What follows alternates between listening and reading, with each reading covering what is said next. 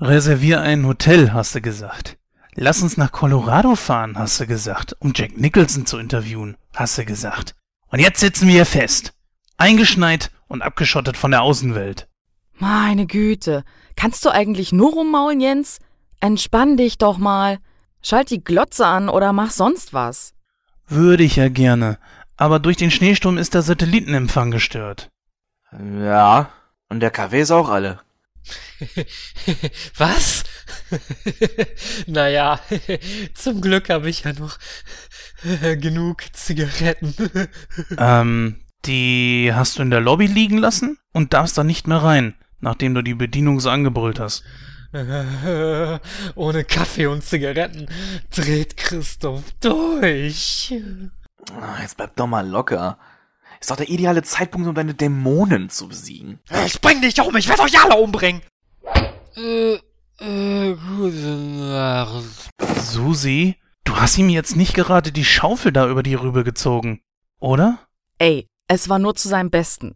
Der Typ in der Lobby hatte mir nämlich schon gesagt, dass es Probleme geben wird. Er meinte, ich habe das Shining.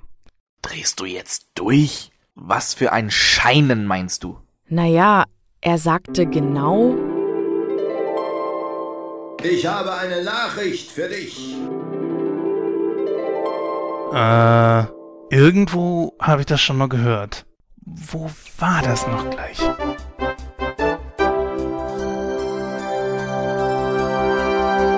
Die Jens WG. Nee, das hieß irgendwie anders. Ach, wisst ihr was? Ich werde jetzt den Fernsehempfang wiederherstellen. Geht mal zur Seite. Ich erlege das mit meinem Home Improvement. Oh, oh, oh, oh, oh. Mit deinem was?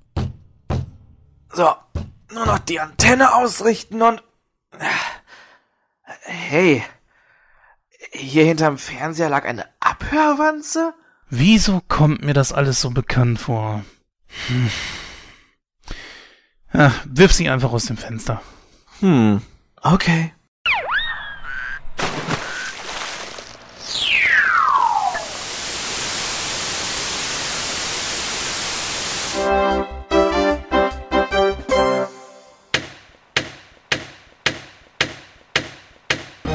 Und hier ist Cressy.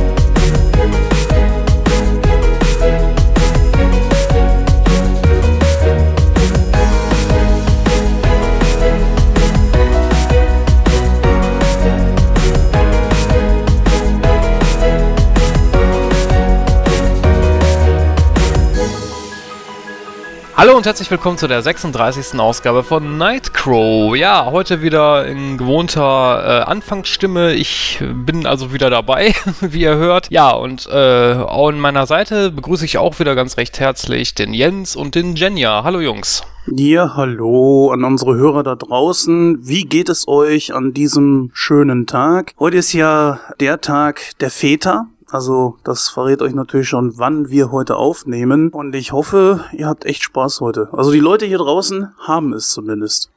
Ja, von mir dann auch mal ein Hallo. ja, Vatertag. Ich könnte dazu jetzt irgendwas sagen, was so negativ ist, aber ich lasse es lieber. Lass mich ragen, du willst sagen, all die harte Arbeit und nichts zum Spielen macht dich bekloppt. Äh, nee, das wollte ich nicht sagen. Ich wollte eigentlich sagen, so Vatertag ist eigentlich so, so ein typischer Tag für irgendwelche degenerierten Leute, die sich dann äh, mit Alkohol zuschütten. Aber soll ja jeder, wie er will. ja, liebe Hörer, der gute Christoph hat die Anspielung gerade nicht verstanden, den Satz. Doch, ich habe sie verstanden. Ich weiß, worauf du hinaus willst. Ah, das ist gut, richtig. Dann schön. An was denn? Auf was denn? Ja, auf, unsere, auf unser heutiges Hauptthema wolltest du nämlich anspielen, denn wir werden heute ja, einen Kultfilm aus den 80ern besprechen, beziehungsweise genau genommen äh, 1980 ist dieser Film das erste Mal äh, in den Kinos gelaufen, nämlich das Shining. Bevor wir jetzt hier wieder das ganze Programm runterrattern, wird das ab jetzt die Susi übernehmen und der geben wir jetzt, glaube ich, am besten mal das Wort. So, hier jetzt das Programm für die Ausgabe 36. Susi, leg los. Heute erwartet euch in Nightcrow Kino aktuell Poltergeist, San Andreas, Spy, Susan Cooper Undercover und Kind 44. Im heutigen Hauptthema dreht sich alles um den Stanley Kubrick Klassiker Shining. Das Nightcrow Team wünscht euch viel Vergnügen.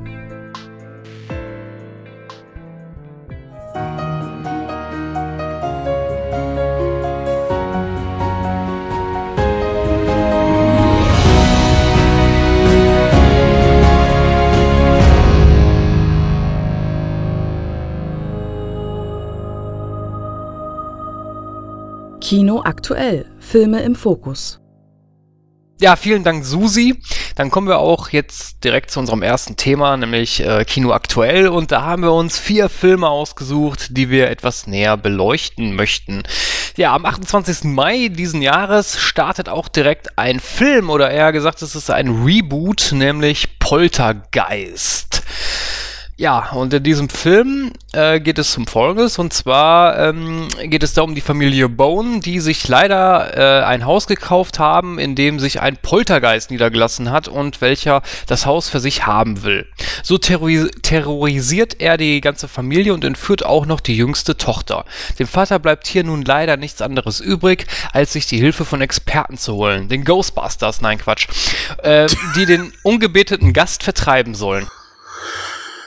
Ja, wieder mal ein Reboot, wenn es dann einer ist. Ich verstehe nicht, wozu braucht man einen Reboot, denn äh, man kann genauso gut, ich weiß gar nicht, wie viele Original-Poltergeister gibt es? Drei, ne? Oh, das weiß ich nicht hundertprozentig, äh, aber es kann gut sein, dass es drei sind. Warum muss es ein Reboot geben? Dann mach doch einfach einen neuen Teil und äh, fertig aus. Und diese ganze Reboot-Geschichten, die sind sowieso was. Oh, die stehen bei mir unter einem ganz schweren Stern. Die wenigsten Horror-Reboots, äh, die Neuverfilmungen haben Erfolg. Ich kann es gar nicht anders sagen. Es ist, es ist so nichtssagend. Poltergeist selber ja, warum nicht? Ich habe damals den ersten gesehen, die beiden anderen immer nur so, wenn sie mal im Fernsehen irgendwie liefen und ich beim Sitten dann hängen geblieben bin. Die haben mich nie irgendwie gereizt. Ich weiß auch gar nicht, ob die an den ersten drankommen, aber ich bin gespannt. Aber ich muss ja leider sagen, dass äh, ich habe mir vor kurzem jetzt den Babadook angeguckt. Ja, zum Zeitpunkt, wo der Podcast hier rauskommt, ist der Babadook schon einige Wochen im Kino. Ich sag ganz klar, äh, ich bin jetzt nicht so ein Fan von diesen Geschichten. Also Horrorfilme im Kino haben mich die letzten Jahre eher enttäuscht. War beim Babadook auch so. Obwohl der Film ganz okay war, aber halt eben wirklich nur okay. Äh, ich habe mal da einen von gesehen. Ich muss ganz ehrlich sagen, dass er mich jetzt nicht mitgerissen hat.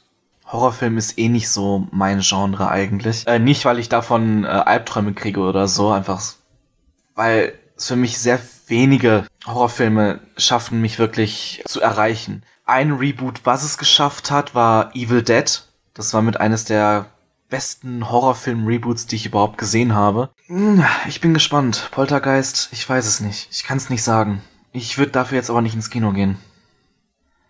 Ja, also ich sag mal, es kommt immer auf den Horrorfilm an. Wir hatten das Thema ja schon mal äh, vor ein paar Ausgaben gehabt. Es gibt gute Horrorfilme, es gibt aber auch schlechte Horrorfilme. Was ich Horrorfilme mal so ankreide, ist, dass da immer eigentlich dieselben Fehler gemacht werden, wo ich mir dann immer denke, so, mh, äh, gerade wenn das so Teenie-Horrorfilme sind, sag ich mal, ne?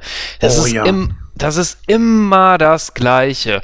Ja, die, äh, die bleiben im Haus drin, wo sich ein Mörder oder ein Geist oder sonst was auffällt. Die rennen, die kommen nicht mal auf die Idee, mal rauszurennen, wo sie eine größere Fläche haben.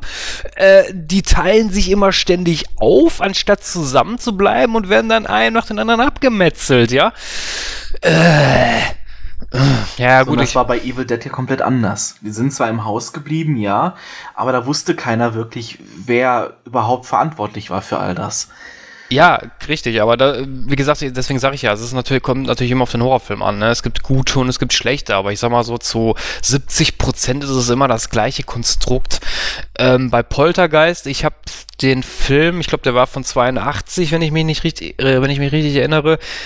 Ich bin mir nicht hundertprozentig sicher, ob ich den gesehen habe, kann aber gut sein. Aber wenn, dann habe ich da keine Erinnerung mehr dran. Also hat er mich auch nicht so vom, Mo vom Mocker gerissen, denke ich mal. Und jetzt ein Reboot, ah, nee, muss das sein? Also da muss ich dem Jens wirklich recht geben. Also da hätten sie wirklich einen neuen Teil machen sollen. Ich meine, was soll das? Leute, die den Film gesehen haben, die den vielleicht auch gut fanden, kennen, wissen ja, was passiert ist doch Quatsch. Ich meine, dann gehst du da wieder rein, guckst dir den Film dann halt nur in einer besseren Qualität an. Äh, ja, super. Ich weiß nicht so, bei Videospielen kann ich sowas verstehen, wenn man dann sagt, okay, wir legen jetzt einen Film, äh, ein Spiel auf, was von den 90ern war, äh, machen wir das nochmal neu, machen wir neue Grafik etc. pp. Da, das kann ich absolut nachvollziehen, aber bei Film macht das keinen Sinn. Das ist totaler Quatsch. Äh, deswegen werde ich mir den Film auch nicht angucken. Das ist ja auch immer so eine Frage bei vielen Horrorfilmen, und das werden wir, glaube ich, gleich in unserem Hauptthema äh, sehr viel besprechen, fehlt einfach immer so das Greifbare. Das Böse ist eigentlich nur böse um des Bösen Seins willen. Und ich brauchte halt etwas Greifbares. Warum ist ein ein Geist, ein, ein Serienkiller oder was auch immer. Warum ist der unterwegs? Und das muss jetzt auch nicht ein super Background sein, sondern einfach eine gute Erklärung irgendwo. Das reicht schon. Bei Poltergeist, ja, äh, ich kann mich jetzt ehrlich gesagt so ganz genau an den ersten Teil nicht mehr erinnern, ob das jetzt auch so war, dass da irgendwie ein Grund für geliefert wurde, warum der Poltergeist jetzt das tut, was er tut. Da müsste ich mir den echt nochmal angucken, aber ich hoffe echt, dass dieser hier, dass, dass das dann auch mitbringt und das nicht wieder so ein Teenie-Slasher wird, was aber, glaube ich, aufgrund der Beschreibung des Trailers halt eben nicht ist, weil wir es da ja mit einer Familie zu tun haben. Problem ist natürlich, Kinder sind mit drin. Kinder ne äh, neigen ja natürlich dazu, dass sie schnell nervig sind in Filmen. Da bin ich echt mal gespannt. Ja, was haben wir äh, noch? Ebenfalls am 28. Mai. Sehr interessant. Äh, ich bin mal gespannt, wie der gute Genia jetzt darauf reagiert, denn da ist er sein Lieblingsschauspieler in der Hauptrolle dabei. San Andreas. Ja, äh, diese Stadt erlebt das schlimmste Erdbeben seit 100 Jahren. Die Menschen sind alle in Gefahr und verzweifelt versuchen Helfer, den Menschen aus der Patsche zu helfen. Das war einmal helfen zu viel. Doch das ist nicht leicht. Äh, naja, und unter ihnen ist halt äh, der Hubschrauberpilot Tom, gespielt von Dwayne The Rock Johnson. Ja, und dieser äh, vermisst seine Tochter und sucht sie. Das ist die Story des Films. Also die Welt bricht nach einem Superbeben echt auseinander. Ich habe den Trailer gesehen und oh, also ganz ehrlich, äh, das ist ein Film, der fürs Kino gemacht ist, für eine große Leinwand. Und ich stelle mir das richtig geil vor. Dwayne The Rock Johnson hin oder her, guter Schauspieler hin oder her. 2012 der Film sah ja auch im Kino richtig, richtig gut aus und hat dann leider im Heimkino versagt.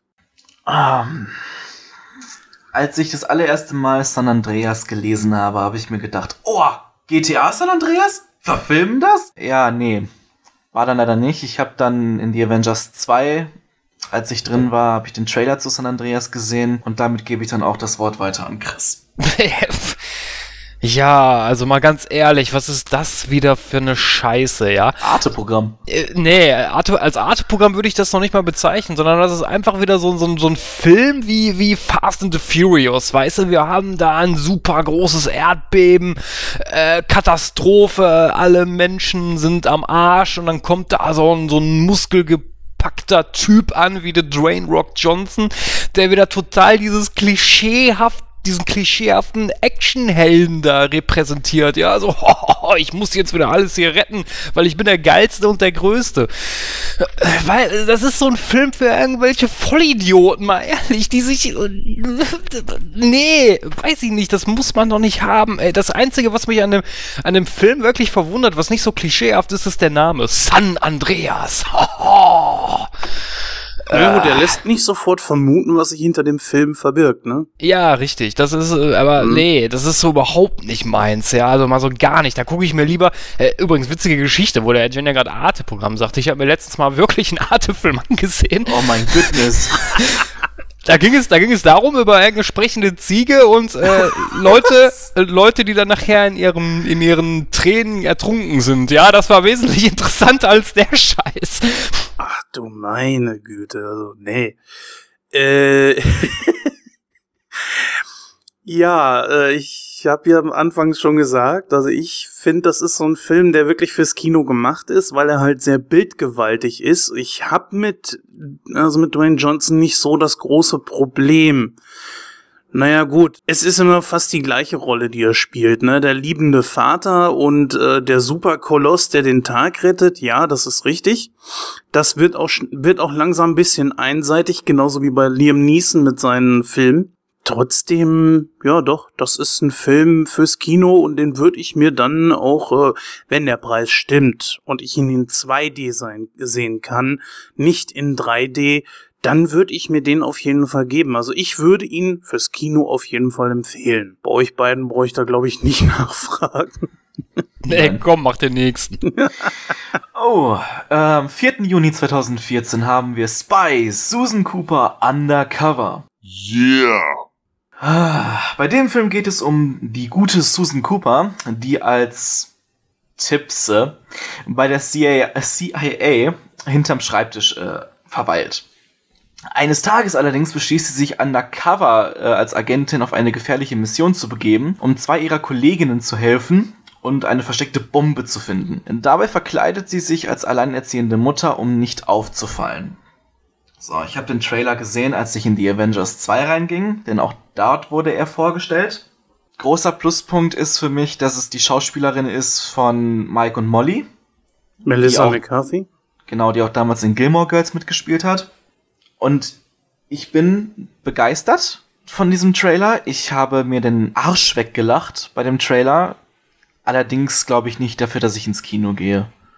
Ah, ich weiß, ich bin heute echt auch so auf so einen Mecker-Trip, aber äh, ah, ich habe mir mal versucht, eine Folge von Mike und Molly anzugucken, ja, und ich habe mir nur gedacht, so, was ist das für ein, für ein Dreck? Also ganz ehrlich, ich weiß nicht, was mit den heutigen Sitcoms los ist. Es gibt wirklich ganz wenige Sitcoms heutzutage, die ich mir wirklich angucken kann und Mike und Molly gehört da definitiv nicht zu. Ich mag die Schauspielerin auch irgendwie nicht, wenn ich ehrlich bin. Ich weiß nicht, die hat irgendwie was, was, äh, ich kann es noch nicht mal großartig erklären, aber irgendwas hat die, was, was mir überhaupt nicht gefällt. Das liegt jetzt auch nicht daran, dass sie ein bisschen übergewichtig ist oder sonst was, aber irgendwas, weiß ich nicht, ich finde die auch nicht witzig, muss man dazu sagen. Ähm, der Trailer, ja, der hat ein paar lustige Elemente dabei, will ich nicht, äh, will ich nicht abstreiten. Also es gab schon ein, zwei Szenen, wo ich auch zumindest geschmunzelt habe.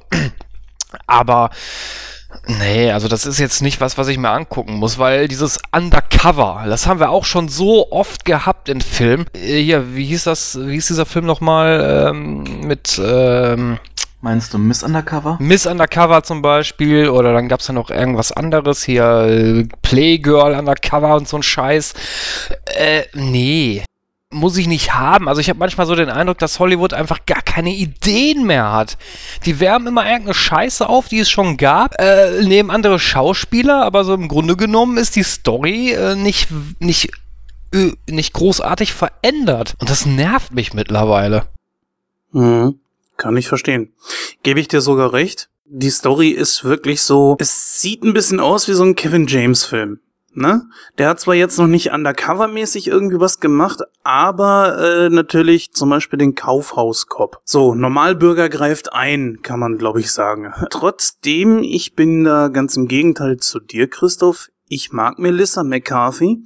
Ich sag dir auch ganz ehrlich, ich find's gut, dass nicht immer nur die Supermodels und die Super Kiddies da vor der Kamera stehen, weil das ödet mich auch langsam irgendwo an. Klar, das ist immer schön anzusehen und hast nicht gesehen, aber irgendwann verbraucht sich das einfach. Wo du sagtest, so, dass äh, der Normalbürger immer eingreift. Ja, aber das ist ja genau das, was in Amerika auch immer so ist. Ne? Also von wegen so der Otto-Normalverbraucher, wie das bei uns zu Lande heißt, der dann da äh, den Helden abgibt, wie eben beim Kaufhauskorb und sowas. Ne? Aber das ist ja auch schon sowas von verbraucht und äh, pf, weiß ich nicht. Ich glaube aber, das ist auch etwas, was die Leute dann irgendwo berührt, weil das haben wir ja auch bei Batman, ne? Theoretisch, es könnte jeder sein. Da ist jemand, da kannst du dich mit identifizieren. Klar, du hast natürlich diese übertriebene Komik dazwischen und Melissa McCarthy ist ja eine Schauspielerin, die in ihren Filmen gerne mal zu Übertreibungen neigt. Aber es ist tatsächlich wirklich so das Gefühl, ey, das könnte auch ich sein. Naja, jetzt so, jetzt so ein Scheiß mit Batman zu vergleichen, das, da bist du bei mir an der falschen Adresse. Ja, aber es war ja so, die, die tatsächlich die Idee, es könnte jeder sein, ne? Ja gut, vielleicht äh, hinkt der Vergleich, aber das kam mir jetzt irgendwie so in den Sinn. An und für sich haben wir ja auch noch äh, sehr gute Schauspieler darunter, beziehungsweise auch Action, Action Stars, ja genau. Sollten wir mal die Zunge besohlen lassen. Jason Statham und Jude Law, ne? Das darf man ja auch nicht vergessen. Ich meine, wir reden hier jetzt über Melissa ja, McCarthy, aber... aber ich meine, äh, Gordon hat's mal in einer Ausgabe gesagt, nur weil Chris Pratt in Jurassic Park mitspielt, wird das kein Garant für einen guten Film. Nee, das ist richtig. Bei Jurassic World warten wir mal ab, was dabei herumkommt. Ich gebe diesem Film auf jeden Fall eine Chance. Doch, also ich glaube, das könnte ein guter Film für einen lustigen Abend werden. Ähm, es ist aber bei mir, muss ich sagen, auch so, dass ich bei Melissa McCarthy ein bisschen vorsichtig bin, weil Tammy zum Beispiel, da war ich richtig äh, geil drauf, wollte den Film sehen. Er hat mich ein bisschen enttäuscht. Andere Filme mit ihr wiederum, doch, die, die gingen, die waren gar nicht mal so schlecht. Ja, wir werden das mal sehen. Sie wird ja jetzt im Ghostbusters 4 oder Ghostbusters Reboot eine Rolle übernehmen als Ghostbuster. Ja, okay, also ich sag mal ganz ehrlich, da kann ich es ganz, ganz kurz machen. Ohne das gesehen zu haben, das ist von vornherein zum Scheitern verurteilt und das verdient es, zum Scheitern verurteilt zu sein. Nicht wegen Melissa McCarthy oder den anderen Schauspielerinnen, die dabei sind, sondern einfach, weil das totaler Schwachsinn ist. Einen Film wollen wir euch auf jeden Fall noch vorstellen und das ist Kind 44. Der kommt ebenfalls am 4. Juni 2015 in die Kinos. Ja, und wie findet man einen Mörder in einem Staat, der offiziell so tut, als gäbe es diese nicht? Mit dieser Frage ist nun auch der ehemalige Fahnder und Leo konfrontiert. Und obwohl man ihm weismachen will, dass der Mörder bereits gefunden und exekutiert worden ist, geschehen weitere Morde, die sich sehr ähneln. Leo steht nun vor einer schweren Aufgabe, wenn er den Killer überhaupt finden will.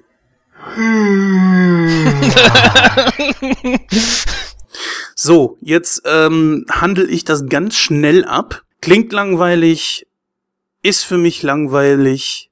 Und nach drei Filmen, die ich jetzt schon eigentlich gut bewertet habe, darf ich mal sagen, nö. Also das ist, das ist überhaupt nichts für mich. Also äh, so die auch diese ganze russische Atmosphäre, nichts gegen äh, russische Filme, ganz im Gegenteil, aber das passt hier irgendwie für mich nicht und äh, nö, den Film werde ich wohl auslassen.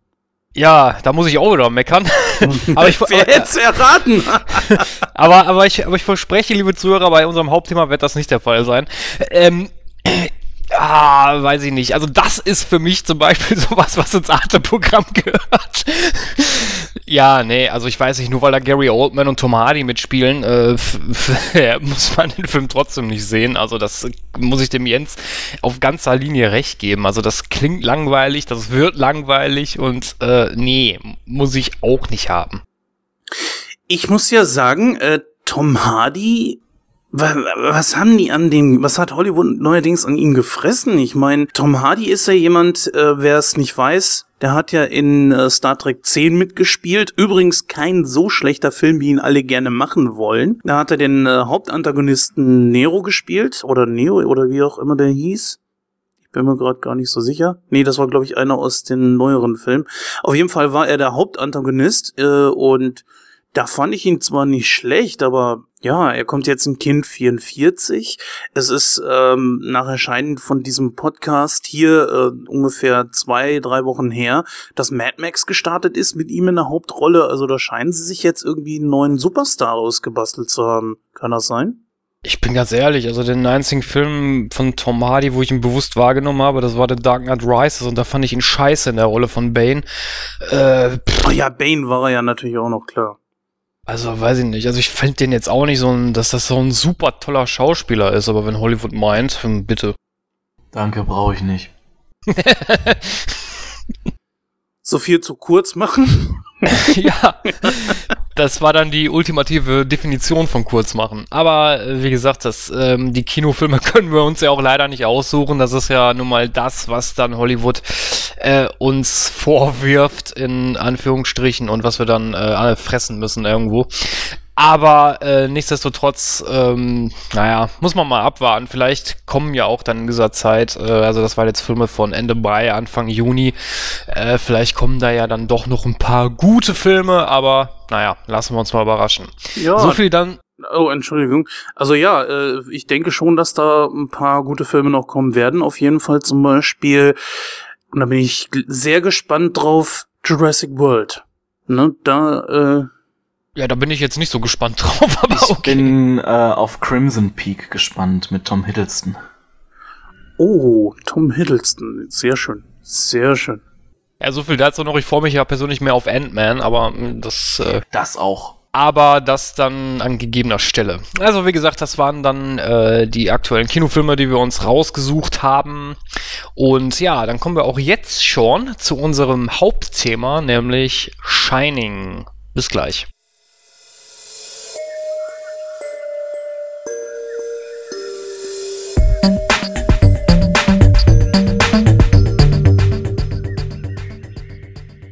Movie Review.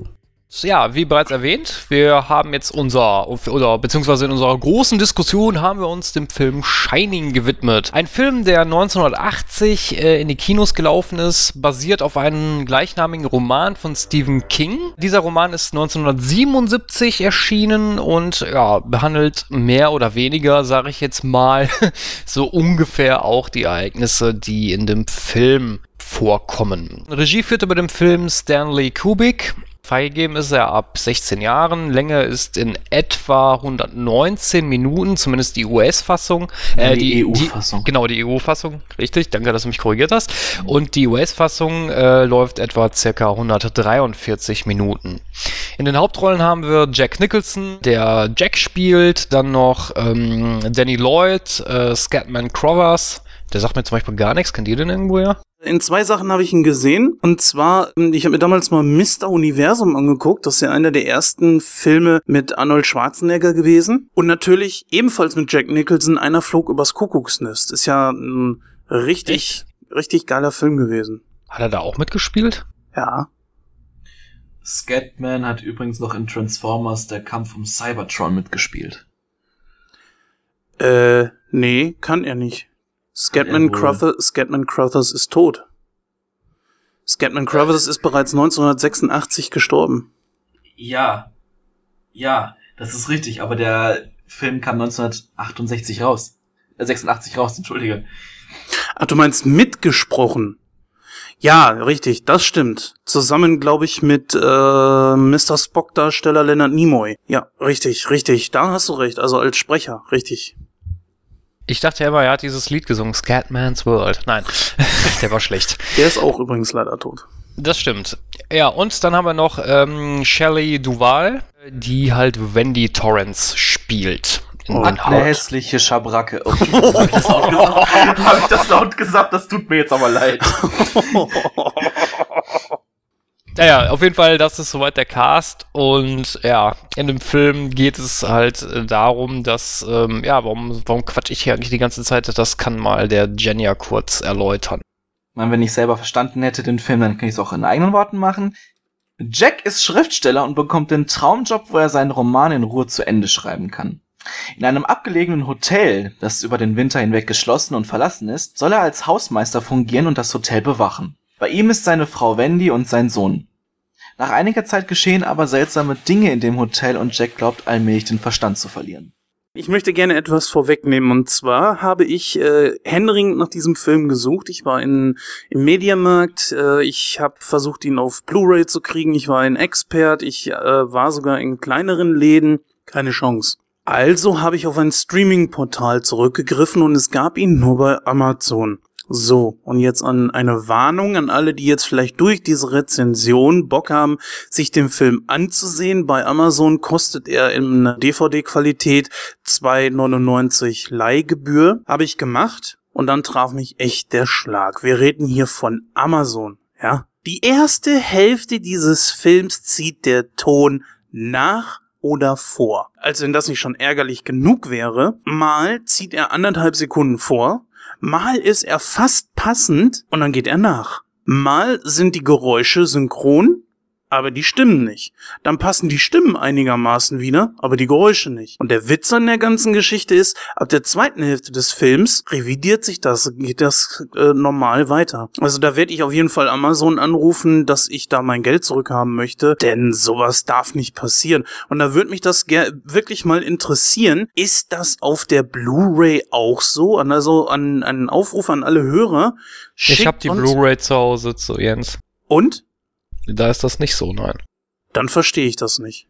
Auch auf der Blu-ray, die ich hatte, ich war ja bei der Videothek, dort hatten die den in der US-Fassung äh, ebenfalls nicht. Also ich kann mir das nicht erklären. Also ich werde da Kontakt mit Amazon aufnehmen und möchte das gerne revidiert haben, möchte mein Geld wieder zurückhaben, weil das ist unterirdische Qualität und sollte eigentlich bei einem weltweiten Unternehmen wie Amazon, glaube ich, nicht passieren. Es sei denn, sie wissen es wirklich nicht, kann ja passieren, aber das war schon etwas merkwürdig und das wollte ich gerne vorher vor dem Film vorwegnehmen, bevor ihr dann da irgendwie jetzt, was soll ich, Geld ausgeht oder so.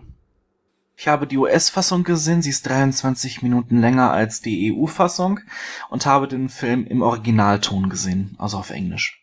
Ähm, da hast du mir was voraus, das habe ich äh, bisher noch nicht gemacht. Ich wollte mir eigentlich auch als Vorbereitung auf die Sendung nochmal den Film angeschaut haben, bin aber leider zeitlich nicht dazu gekommen.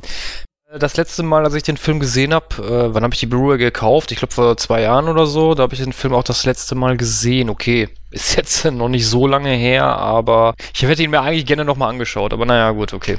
Ich wollte ihn mir auch mal immer mal in der US-Fassung geben, aber wie gesagt, bisher leider noch keine Zeit dazu gehabt also ich bin ja wirklich ein US- äh, beziehungsweise ein Originalton Junkie. Wenn es einen Film gibt, dann muss ich ihn im Originalton sehen. Deswegen habe ich auch gesagt, okay, Shining. Ich gebe mir den im Originalton, dann aber auch bitte die lange Fassung. Also grandios, der Ton, aber die Story, ich glaube, da sollten wir jetzt mal näher drauf eingehen. Es wird natürlich schwierig, weil wir jetzt nicht so ganz vergleichen können, was jetzt in dem Film drin ist und was nicht in der EU-Fassung, weil du hast, glaube ich, das, die EU-Fassung dann nicht gesehen, ne? Das ist richtig. Mhm. Ähm, die Änderungen zwischen EU und US ist halt so, dass in der EU-Fassung mehr auf Jack eingegangen wird und mehr auf das Zeitliche eingegangen wird und die US-Fassung, da ist, glaube ich, so gut wie alles, was die je gedreht haben, äh, einfach mit rein verwurstet worden und zu einem, ja, ich sag mal, zusammenhängenden Stück geschnitten, aber absolut wir. Absolut wir. Da hast du manchmal Szenen drin in der US-Fassung, wo du dir denkst, Warum war das jetzt drin? Das ist nie wieder mit aufgegriffen worden. Warum? Was? Was hat das jetzt da zu suchen? Ich glaube nicht, dass es in der EU-Fassung so ist. Ja, aber ich glaube, da werden wir noch ein bisschen mehr drauf eingehen. Es kommen ja Szenen, wo so ein bisschen auf äh, Alkoholismus hingespielt wird. Aber fangen wir einfach mal an. So, äh, ganz berühmt ist ja auch die Anfangsszene, wo halt diese lange Kamerafahrt aus dem Helikopter ist und wo ich glaube ein VW fahren die, ne? Ja, genau, wo die dann halt äh, mit der mit der Kamera verfolgt werden und das ist schon hammermäßig gemacht. Diese wirklich sehr erdrückende Musik dabei und richtig geile Atmosphäre. Habt ihr das auch so empfunden oder eher nicht? Also die Musik, auch über den kompletten Film hinweg, war viel zu overrated, finde ich. Wirklich? Ja, du hattest da manchmal Szenen, wo du, wo du dachtest, die Musik die, die bringt die Atmosphäre und irgendwas passiert gleich. Irgendwas. Anderer Tag. Und du denkst dir nur so, wofür jetzt die musikalische Aufarbeitung? Wo jetzt, wo, wo, wo der Spannungsbogen komplett da unten? Das, nee, das hat irgendwie an manchen Stellen einfach absolut nicht gepasst. Okay, ich merke schon, äh, ihr, habt den, ihr habt euch nicht sehr mit dem Film auseinandergesetzt, deswegen verstehe ich dann auch, wenn ihr, die, wenn ihr den vielleicht nicht so ganz verstanden habt. Ähm, aber da werde ich nachher mal was zu sagen. Ähm, ich muss ganz ehrlich sagen, äh, ich fand den Anfang auch super. Das war total stimmig mit dieser Musik. Da bin ich anderer Meinung wie der Genya, also mehr so in, in Jens Richtung. Also die Musik war über den ganzen Film hinweg super. Die fand ich auch super ausgewählt. Äh, auch diese Kameraführung, ähm, wo die dann halt diesen, diesen, diesen Bergpfad oder was das da ist, da passieren. Fand ich super gemacht, auf jeden Fall. Dann geht's ja direkt schon in dieses Bewerbungsgespräch. Jack hat also ein Bewerbungsgespräch in dem Overlook Hotel und er bekommt die Stelle. Jetzt muss man natürlich wissen, worum geht's bei dieser Stelle? Ja, das muss man tatsächlich etwas genauer beleuchten, weil das sehr, sehr wichtig für den Film ist. Er selber ist halt Schriftsteller und er hat eine Frau und einen ah, wie alt ist der Sohn? Sechs. Sechs, sechs ist es explizit gesagt worden irgendwo oder so? Also zumindest war er zur Zeit der Zeitpunkt der Aufnahme sechs, deswegen gehe ich mal davon aus, dass er auch in dem Film sechs Jahre alt ist. Genau, und darauf wird halt eben äh, explizit eingegangen. Er ist halt Schriftsteller, er möchte ein Buch schreiben und während dieser Wintermonate ist das komplette Hotel dicht. Es wird keiner da sein. So, und jetzt sucht das Hotel jemanden, der als Hausmeister in diesem Hotel wohnt, äh, die Räume beheizt und dass das alles nicht äh, einfriert, dass die Gerätschaften nicht kaputt gehen und so weiter und so fort. Also kurzum, das Hotel einfach ein bisschen belebt. Jack sieht darin seine ganz, ganz große Chance, sein Buch in Ruhe zu Ende schreiben zu können und einfach mal abschalten zu können. Und ich meine, das müsstest du mir jetzt sagen können, Jenja, glaube ich, hat das auch irgendwie was damit zu tun, dass er von seinem Alkoholismus ein bisschen abschalten möchte? Äh, er ist seit fünf Monaten trocken zum Zeitpunkt, wo er den, das Interview hatte. Das sagte ja auch die Frau. Ich denke mal, dass es ebenfalls mit ein Grund ist. Ganz kurios ist, dass der gute Jack Nicholson eine andere Synchronstimme hat als die, die wir heute kennen. Früher war das Joachim Kerzel. Hier wird er von jemand anders gesprochen. Name weiß ich gerade nicht, aber der Jörg Plever. Ah, okay. Jörg, ja, richtig. Irgendwo hatte ich das mal gelesen, genau. Joachim Kerzel spricht aber selbst in diesem Film noch mit und zwar ähm, dem Manager des Hotels und das ist so ein bisschen, äh, also zumindest aus heutiger Sicht, etwas verwirrend. Aber ich glaube, man gewöhnt sich da schnell dran und die, die das Original gucken, haben damit natürlich sowieso kein Problem. Es geht ganz schnell, dass die drei dann in diesem Hotel alleine sind. Sie bewohnen ein kleines Zimmer irgendwo in so einem Eckchen. Jack beginnt zu schreiben, aber kurz bevor alle abhauen, beginnt noch etwa, äh, ist noch etwas, sehr Wichtiges, und zwar ein Dialog zwischen dem Koch und dem jungen Danny. Denn äh, der Koch scheint irgendwie genauso wie Danny so eine Begabung zu haben, die er selbst Shining nennt. Und diese Begabung, er erklärt es zwar, aber irgendwie verflüchtigt sich das Ganze während des Films irgendwie so ein bisschen. Es ist auch nicht richtig äh, definiert, was denn diese Gabe nun ist. Für mich hat sich das so ergeben, dass, das wird ja auch gesagt, dass diese Leute, die diese Gabe haben, untereinander miteinander kommunizieren können, also durch Telepathie. Und wahrscheinlich hat Danny so einen Blick fürs Übernatürliche und kann auch leicht in die Zukunft sehen. Weil da gibt's ja diese ganz bestimmte Szene, wo aus dem Eingangsbereich plötzlich aus allen Ecken der Wand Blut spritzt und so. Und das sieht Danny mehrfach und das begegnet am Ende des, des Films seiner Mutter. Ganz wichtig ist auch, dass Jack erzählt wird, dass dieses Hotel mal auf einem Indianerfriedhof gebaut wurde. Vielleicht noch ganz kurz äh, anzumerken, dass Danny, oder dass der noch eine zweite Persönlichkeit in sich oder in seinem Mund hat. Ja, hat er. Für ein Drittel des Films und dann weg. Weg. Dann ist davon nichts mehr da. Aber das, das sind sehr viele Punkte in diesem Film, die anfangs noch sehr präsent sind und sich dann total verlieren. Ganz wichtig ist auch, dass Jack erzählt wird, dass es in diesem Hotel einen Mord gegeben hat. Dort hat nämlich ein Vater seine, seine zwei äh, Töchter umgebracht und seine Frau. Ja, und diese äh, Töchter, die ja spuken so ein bisschen in diesem Hotel herum, habe ich so das Gefühl. Und ganz besonders Danny sieht sie sehr oft. Ja, das ist ja eben der Punkt. Also ähm, ich finde, Shining ist so, ähm, habt ihr mal einen David Lynch-Film gesehen?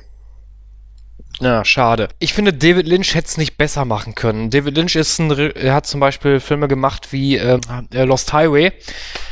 Äh, das ist ein Film, den haben wir mal zu fünf versucht zu analysieren. Kannst du komplett knicken. Geht nicht geht einfach nicht. David Lynch-Filme kann man nicht analysieren, weil es da so viele Eckpunkte gibt und so viel rein interpretiert werden kann, dass das raffst du gar nicht mehr. Und ich finde, Shining spielt genau in diese Kategorie mit rein und sowas mag ich. Sowas mag ich einfach, wenn man einfach selber mal sich Gedanken machen muss, warum ist das so? Warum? Wie kann man das erklären? Und äh, ich finde gerade gerade bei bei Danny und bei später bei Jacks Verhalten kann man da so viel herrlich herrlich Sachen rein interpretieren und das ist einfach großartig.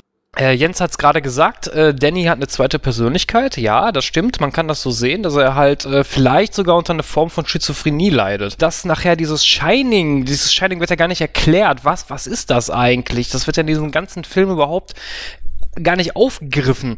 Und das finde ich gut, weil da Na, selber das stimmt nicht ganz. Da muss ich dazwischenhauen. Also der, der Koch sagt es ja schon so ein bisschen, was das ist. Halt eben, was ich ja auch schon sagte, Telepathie.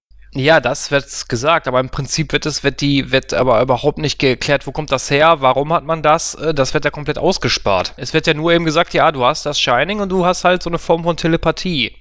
ja, richtig. Aber das ist halt witzig, weil du dir dann halt als Zuschauer selber Gedanken ja drüber machen musst. Warum hat er das? Was ist das Shining? Äh, Oder beziehungsweise wo kommt das überhaupt her? Man kann natürlich jetzt die Vermutung äußern, okay, vielleicht hat der Junge das halt schon von seiner Geburt an, kann sein. Oder das Shining wurde erst aktiviert, in Anführungsstrichen, als sie das Hotel betreten haben. Denn wir wissen ja, es ist auf einen indianischen Friedhof gebaut worden. Und sowas hat ja immer was Mystisches an sich. Und deswegen sieht er ja natürlich auch zum Beispiel das Blut, was aus den Fahrstühlen herausläuft und so. Ne, das spielt ja alles so mit zusammen. Und das finde ich super, um das mal vorwegzugreifen. Das ist ja auch der Grund, warum Jack nachher so durchdreht. Aber da sage ich nachher was zu, wenn wir dabei sind. kann ich dir leider nicht so ganz beipflichten. Sache ist ja die, es ist ja, dass Stephen King eigentlich, das, das hat er ja auch bemängelt, der ganze Fokus zu sehr auf Jack liegt und gar nicht so auf dem eigentlichen Hauptantagonisten, und zwar dem Haus. Das Haus hat ja ein Eigenleben. Nehme ich jetzt dem Jungen einfach dieses Shining, brauche ich am Ende nur noch einen Grund, warum er, warum dieser äh, Dick Holloran, also äh, Scatman, gespielt von Scatman Crothers, dass er dann kommt, um da nach dem Rechten zu sehen bei dem Hotel. Und das wäre durch einen einfachen Telefonanruf wäre das äh, erledigt gewesen. Ah ja, aber guck, vergleich doch mal beide Personen. Vergleich doch mal Danny und Jack. Die beiden haben eine gewisse Ähnlichkeit. Der einzige Unterschied daran ist nur, Jack sieht später Personen, also er sieht fassbare Leute und Danny nicht. Danny sieht halt nur im, nur Visionen, ne? Er, er sieht halt keine toten Leute, so wie Jack das tut. Das ist der einzige Unterschied. Oder interpretierst du das dann so rein, dass auch Jack dieses Shining hat? Richtig. Okay. Das ist der Punkt. Das ist der Punkt. Gut, das wird natürlich im Film nicht gesagt. Das müsste man sich dann selbst irgendwie zusammenreimen. Ja, äh, Jenja, du hattest eine ganze Menge. Was ist dir noch aufgefallen? Das ist alles viel zu wir gewesen. Das schon, schon die ersten 20 Minuten des Films waren angelaufen und ich dachte mir nur so, wo bin ich jetzt?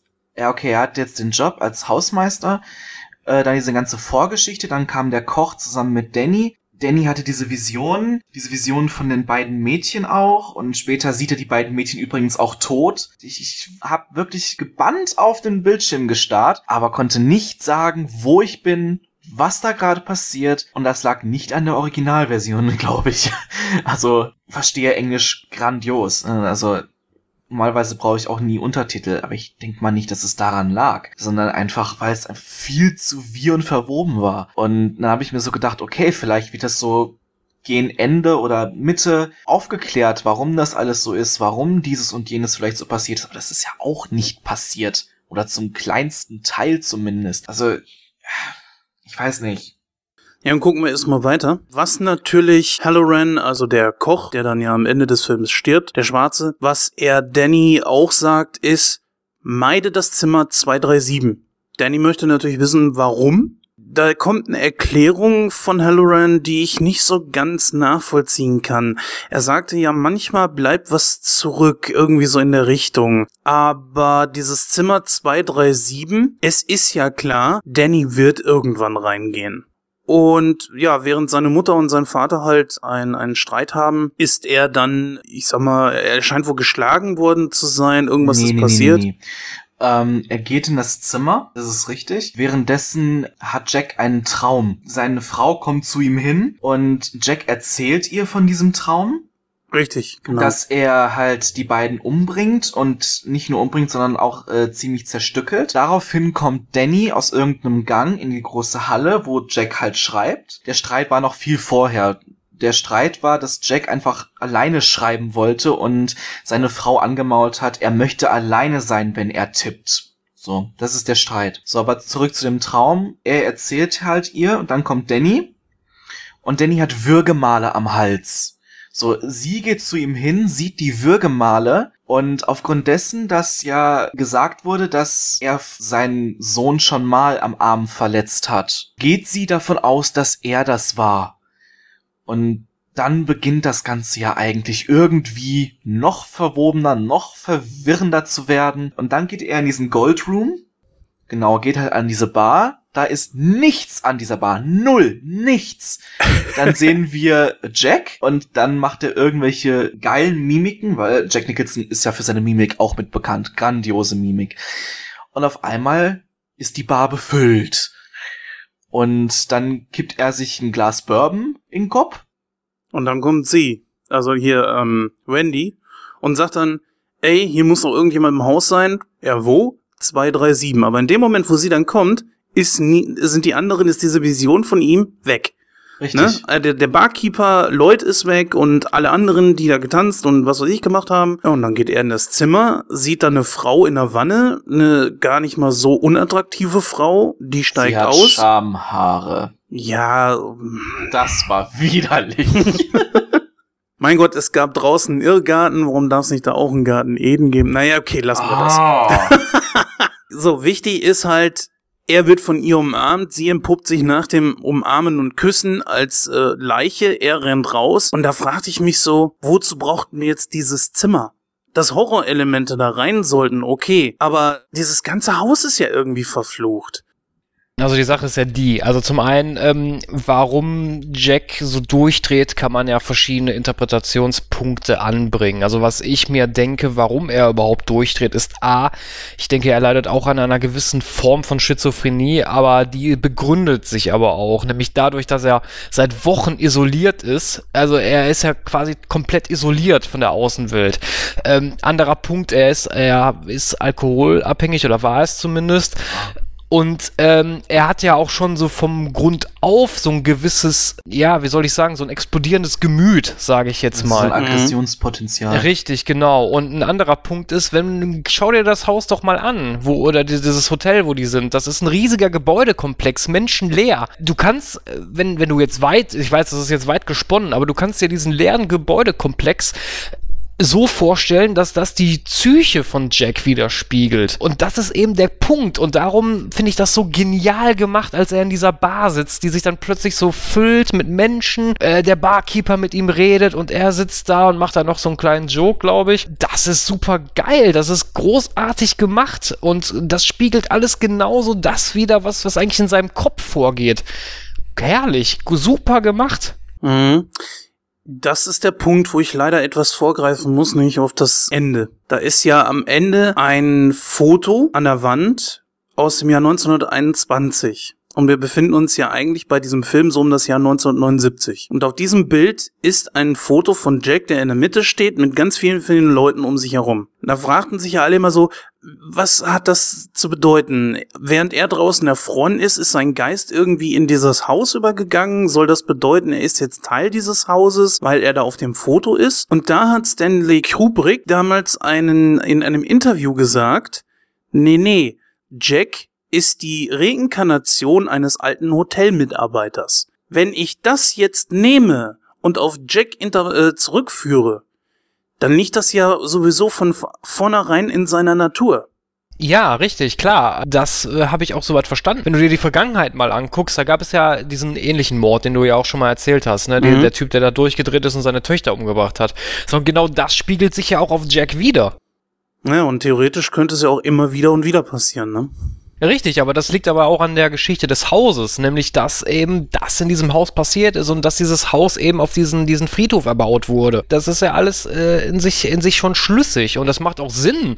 Der einzige Plothole, wenn ich da mal ein bisschen vorgreifen kann, ist nämlich äh, einer, äh, den ich nicht so ganz verstanden habe. Und zwar sieht Jack zwar diese Geister, aber es gibt einen Geist, der aktiv eingreift und ihn befreit aus einer Situation, die halt später noch kommt, wo er sich gar nicht befreien konnte. Und da ist halt die Frage, waren das jetzt wirklich Trugbilder, also waren das wirklich Visionen, die er nur hatte, bedingt durch die Punkte, die ich vorhin aufgegriffen habe, nämlich seine Schizophrenie, seine, seine Isolation, seine Einsamkeit und so weiter. Oder waren das wirklich tatsächlich, äh, ja, echte Geister, sage ich jetzt mal, die auch wirklich eingreifen können? Das ist der einzige Plothole, der mir aufgefallen ist.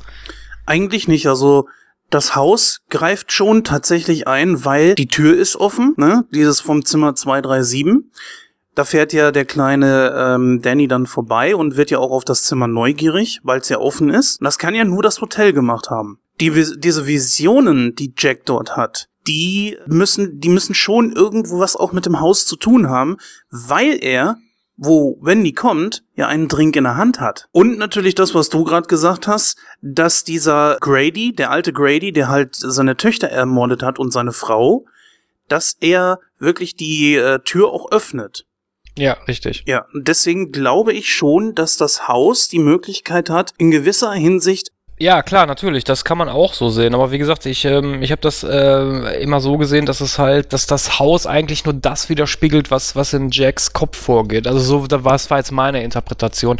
Aber wie gesagt, das ist nun mal gerade auch das Schöne an dem Film, dass du halt mehrere Interpretationen machen kannst. Du kannst das so und so sehen. Und deswegen auch mein Vergleich zu Beginn mit David Lynch-Filmen, weil da ist es genauso. Da ist es sogar noch teilweise viel krasser als bei dem Film.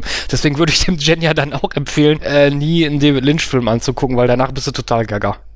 Ja, da gehe ich stark von aus. Trotzdem diese äh, Szene dort, wo äh, Jack sich mit diesem Barmann unterhält, die fand ich grandios. Beide sogar. Es gab ja noch eine Szene, die dann später gekommen ist, wo Jack dann ja vor diesem Barmann steht und sagt so, ja, ich hätte gerne einen Drink und er braucht da nichts bezahlen und er fragt so, ja, okay, hier ist Geld. Äh, nee, sie brauchen hier nichts bezahlen äh, okay. So, und jetzt kommt da genau diese Geschichte, dass er angerempelt wird, als er sich setzen möchte, und zwar von einem Pinguin, also einem Servierer. Und dieser Servierer ist äh, der, der alte Grady, der halt seine Kinder umgebracht hat. Die beiden gehen auf Toilette, weil halt äh, Jack vollgespritzt ist mit äh, Eierlikör und der Grady will ihm das äh, rauswaschen. Und Jack sagt, ich kenne sie doch, sie sind doch der und der. Und der sagt, hm, Komisch, kann ich mich gar nicht dran erinnern. Erinnert sich aber schon daran, als Jack nämlich konkreter wird. Das finde ich, empfinde ich als Plothole. Er erklärst dir doch mit der Theorie, die, die äh, du vorhin gesagt hast, nämlich, dass ähm, Jack die Wiedergeburt von Grady ist. Ja, wenn dieser alte oder dieser Geist. Nicht von Grady, der Typ, der äh, auf diesem Bild ist, muss ja früher schon mal gelebt haben, von 1800 bis, äh, keine Ahnung, bis da dieses Bild aufgenommen wurde. Ja, richtig, aber du, Grady ist ja derjenige, der seine Töchter umgebracht hat. So, und äh, vergleich jetzt mal Grady mit Jack. Jack macht ja oder versucht ja zumindest nachher auch seine Familie umzubringen. Äh, wenn jetzt Jack die Wiedergeburt von Grady ist und Grady ist halt nur der Geist, der zurückge oder dieser verblasste Geist, der zurückgeblieben ist, der sich dann an sein früheres Leben nicht mehr erinnern kann und Jack, der halt die Wiedergeburt ist, in dem Fall ja weiß, was passiert ist und konkreter wird. Nee, das, das kann nicht sein, weil ähm, was ja Kubrick gesagt hat, ist, die beiden sehen sich so ähnlich. Es gibt ein Bild von äh, Jack auf diesem Bild von 1921 und es gibt diesen Typen Jack, Jack Torrance in der Gegenwart. Also gab es jemanden, der genauso aussah und in diesem Motel gearbeitet hat im Jahr 1921 und das ist davon irgendwie ein Vorfahre oder die Wiedergeburt. Er ist die Wiedergeburt, aber nicht von Grady.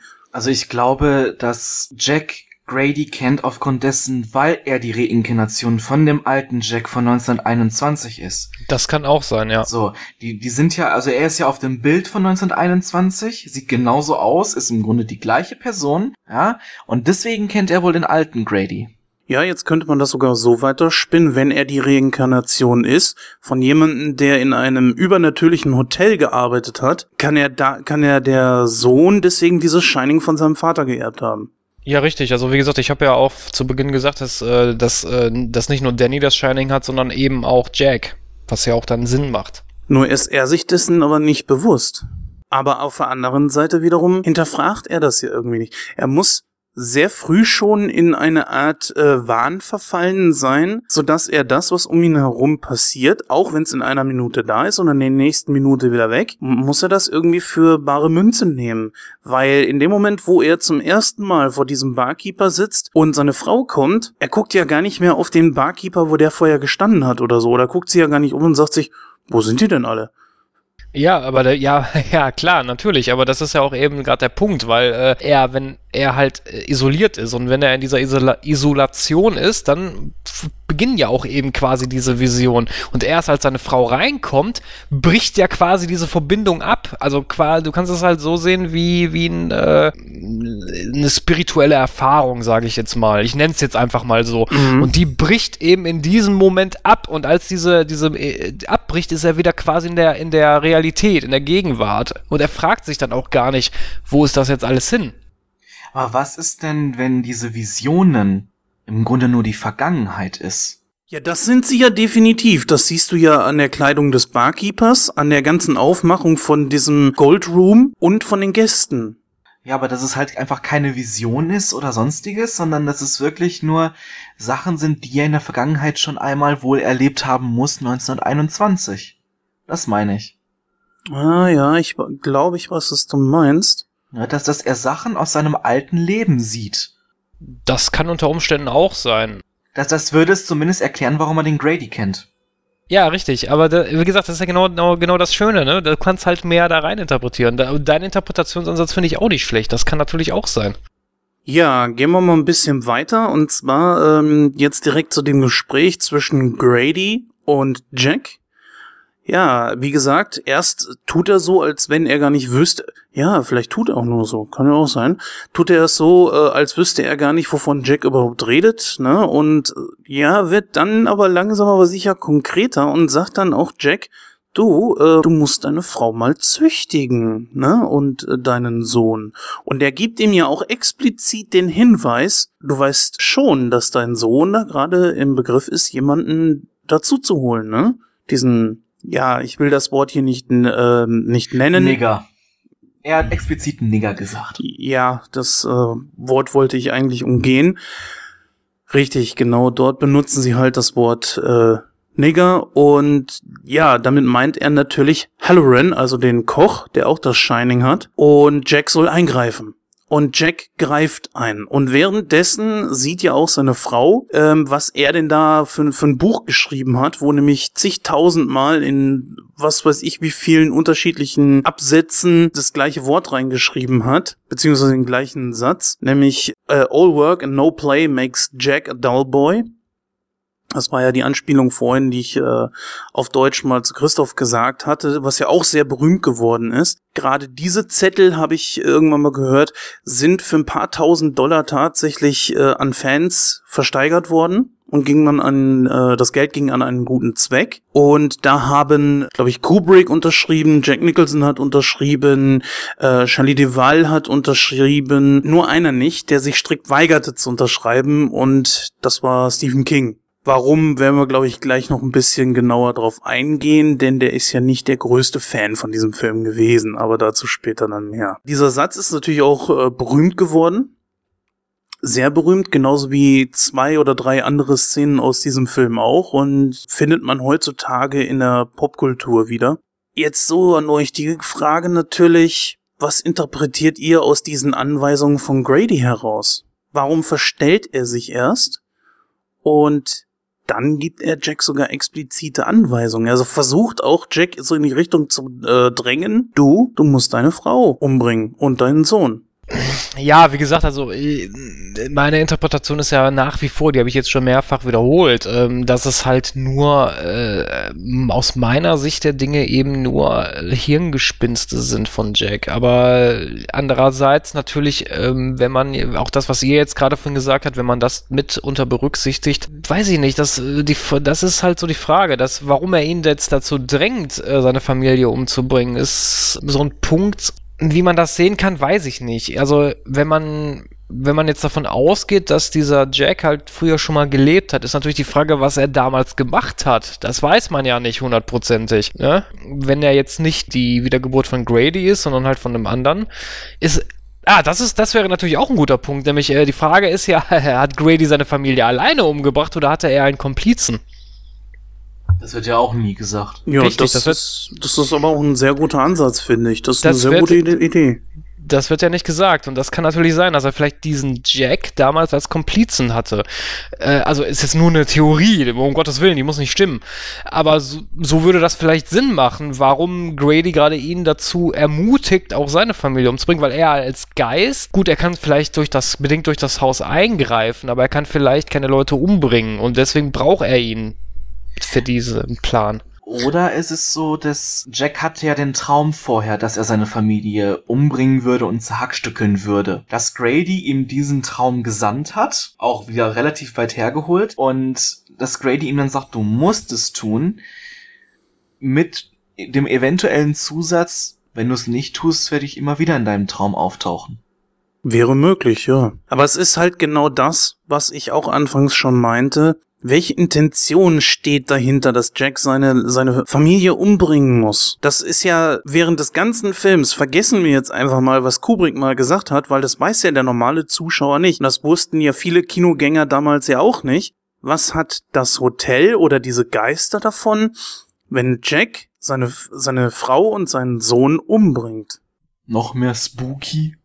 Ja, nein, aber ich meine, das kann ja, kann ja durchaus sein. Also ich meine, so ganz abwegig finde ich das jetzt nicht. Also wenn man halt sieht, dass das Gleiche schon mal passiert ist und jetzt passiert es wieder. Und was weiß ich, in 10, 100 Jahren oder so fährt da wieder einer hin und der macht genau das Gleiche, ne? Dass das immer wieder passiert. Das könnte zum Beispiel eine Idee sein oder eben halt äh, einfach nur bedingt dadurch, was ja auch erzählt wurde, dass die Indianer damals vertrieben worden sind, etc. pp, sondern dass das halt nur so ich will jetzt nicht sagen, so eine Rache der Indianer ist, sondern halt genau ein Fluch, richtig. Das ist genau das Wort, was ich gesucht habe, danke. Ne? Dass das Haus einfach nur verflucht ist.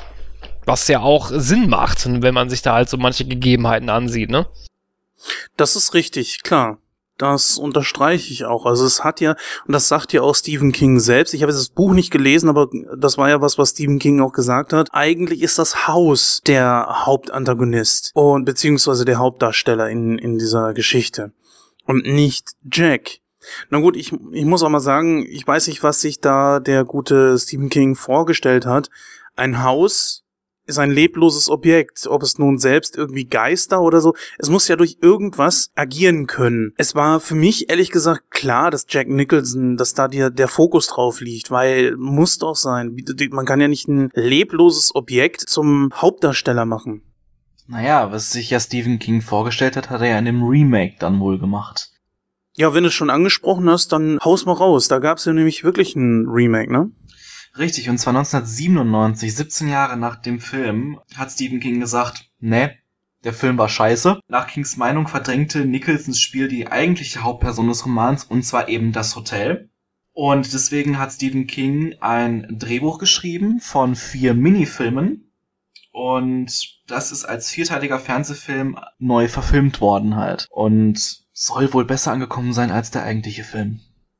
Das ist auch ein ganz großes Problem bei diesem Film. Egal, ob man ihn jetzt bis zu diesem Zeitpunkt, wo wir jetzt äh, gerade sind, oder den Film ganz betrachtet, kann man sich das, das ist jetzt nicht böse gemeint, aber man kann es sich schönreden und sagen, ja, Kubrick hat einen richtig geilen Film gemacht, wo der Zuschauer sich selber den Scheiß alles zusammenreimen soll. Oder man kann natürlich auch sagen, tja Junge, das war wohl nix, hättest lieber mal ein paar logische Begebenheiten einbauen sollen. Irgendwas, was greifbar ist. Und nicht einfach den Zuschauer mit, mit der offenen Zunge aus dem Hals hängt, da sitzen lassen und sich fragen lassen, was will der mir da jetzt eigentlich erzählen? Die Frage ist ja erstmal, was macht denn guter Horror aus? Muss Horror grundsätzlich blutig sein? Äh, muss Horror was Greifbares haben?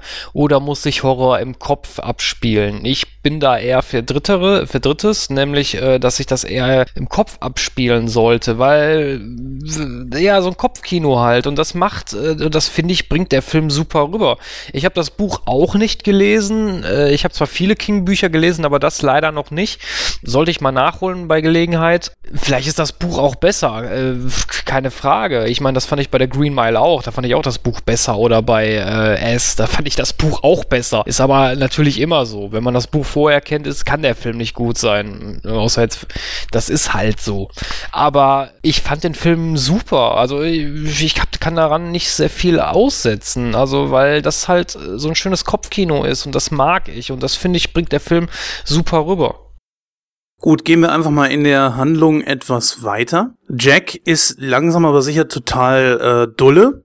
Dann ist es so, dass seine Frau halt diese das Buch entdeckt hat, wo immer wieder der gleiche Satz drin steht. Und sie möchte dann von Jack, der gerade aufgetaucht ist in der großen Halle, eine Erklärung dafür haben. Sie hat einen Baseballschläger in der Hand, um sich gegen Jack da äh, äh, verteidigen zu können. Und also ein grandioses Spiel beginnt hier, also besser sogar noch als wie die Minuten vorher von Jack Nicholson. Für mich die großartigste Szene überhaupt, wie die beiden die Treppe hochgehen. Sie reden miteinander und sie ist völlig der Überzeugung, dass Jack da irgendwas gemacht hat mit dem Jungen und sie ist auch der Überzeugung, dass er sie angreifen will was auch tatsächlich mittlerweile soweit äh, zu sein scheint. Also Jack ist definitiv davon besessen, sag ich mal, jetzt auch seine Frau und seinen Sohn zur Strecke zu bringen. Ja, machen wir hier jetzt auch mal wieder einen Cut und bewerten das einfach mal. Wie ich schon angesprochen habe, diese Szene, wo sie rückwärts die Treppe raufgeht und versucht, ihn in Schach zu halten. Und Jack Nicholson hat da so ein geiles Spiel drauf. Also das war, glaube ich, wie ich vorhin schon sagte, also es war für mich die stärkste Szene des Films von der schauspielerischen Leistung her. Würdest du das unterstreichen, Christoph? Definitiv, also ich fand die Szene auch super. Das war, das war, das war wirklich eine der besten Szenen aus dem Film. Allein das, wie du schon gesagt hattest, das Schauspiel von Jack Nicholson, die Mimik alleine, das hat der so geil rübergebracht. War auch der beste Schauspieler, glaube ich, zu dem Zeitpunkt, den man für so eine Szene auch auf jeden Fall nehmen konnte. Allein wie der mit den Armen rumgefuchtelt hat, seine Gesichtsmimik stand ja nie still. Ich meine, wie gesagt, äh, er hat den ganzen Film über generell solche Mimiken drauf gehabt, die kennt man ja auch von ihm. Ja gut, aber ich meine, das ist ja genau das, was Jack Nicholson ausmacht. Ja, wenn du einen Film über einen Psychopathen machst, wen nimmst du? Jack Nicholson, natürlich. Ja, ich hatte mal in einer Zeitschrift in den 90ern gelesen, Hollywoods Lieblingsirrer. Würde ich sogar teilweise echt unterstreichen. Also er Würde ich auch sagen. Ja. ja. Aber jetzt mal so, du hast das ja im O-Ton gesehen. Äh, Jenja, was ja. sagst du denn zu der Szene? Ähm, ich habe die deutsche Synchro natürlich nicht gesehen. Ähm im O-Ton kam die Szene verdammt geil rüber. Die Stimme hat gepasst, die Stimmlage, die Stimmfarbe hat gepasst, das Mimikspiel hat gepasst, auch ihr Schauspiel war nicht schlecht. Sein Schauspiel war grandios und es hat alles einfach passt. Also von, von mir aus hätte die Szene noch zwei, drei Stunden weitergehen können, bevor sie ihm eine übergebraten hat einfach grandios, muss ich ganz ehrlich sagen. Also ich bin von Jack Nicholson ja eh ein kleiner Fan. Und dazu muss ich sagen, ja, ich mag auch den Batman-Film mit ihm, wo er als Joker da ist. Der ist auch großartig, der Film. Da gibt's nichts zu lachen. Der Film ist auch super. Ja. ja ähm, ist eines der wenigen Batman-Filme, die ich mag. Und äh, ja, also ich fand es im im O-Ton grandios, muss ich ganz ehrlich sagen. Ich denke mal, im Deutschen ist es wahrscheinlich nicht so rübergekommen, wie er sich aufgeregt hat, wie, wie seine Stimme äh, da und da mal explodiert ist und, und wie er das Ganze oh, so richtig reingelegt hat. Ich glaube, das kommt im Deutschen nicht so rüber. Nun, ohne dass ich da jetzt den Vergleich ziehen kann, sage ich jetzt einfach mal meine persönliche Meinung. Ich bin ja Fan der deutschen Synchro.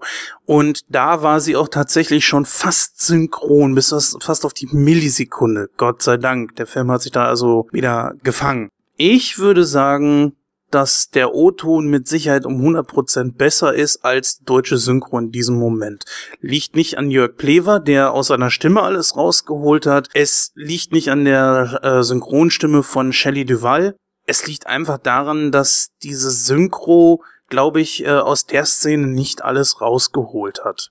Ich glaube aber, jeder, der eigentlich äh, Jack Nicholson synchronisiert, wird gegenüber dem Original verlieren. Und das sage ich, der die deutsche Synchro dem Original vorzieht. Was wir ja auch noch nicht gemacht haben, ist die äh, Schauspieler im Einzelnen äh, mal so ein bisschen beleuchtet. Das äh, werden wir an dieser Stelle jetzt mal machen mit Shelley Duval. Passt sehr gut. Äh, Danny Lloyd machen wir gleich. Da kommt eine sehr gute Szene, wo man äh, so ein bisschen drauf eingehen kann. Ich sage, wenn ich jetzt diese Szene nehme und generell auch mal so den ganzen Film über, ging sie mir tierisch auf den Keks. Die deutsche Synchro hat bestimmt das rausgeholt und rübergebracht, wie es auch im Original sein sollte. Ich wette, dass es mir auch im Original auf den Keks gegangen wäre. Dieses dauernde Schreien und dieses Schauspiel, was die Frau drauf hatte, also Shelley Duvall drauf hatte, ist zwar sehr gut, weil diese großen Augen von ihr und dieses, dieses große Gebiss und so weiter zeigt ein wahnsinnig erschrockenes Gesicht, aber irgendwas, ich weiß nicht, die, besonders in dieser Szene dieses, wenn er nun einen Schritt getan hat, machte sie schon, ah, und ich dachte, warum schreist du denn jetzt? Du hast den Baseballschläger in der Hand. Du gehst rückwärts die Treppen rauf, hast die Situation in der Hand und kannst ihm da eine verpassen, was sie ja letzten Endes auch tut. Warum schreist du denn, wenn er einen Schritt tut? das ging mir auf die Nerven. Also im O-Ton ist es so gewesen, dass sie geheult hat und eigentlich nur gesagt hat im, im Heulen oder beziehungsweise wimmernden Ton, äh, komm nicht näher, stopp oder ich, ich schlag dich gleich um. Das ist das einzige Grunde, was, was sie im O-Ton gesagt hat. Was sie im Endeffekt dann hier auch tut und er dann wunderschön wie der sterbende Schwan die Treppe runterfliegt.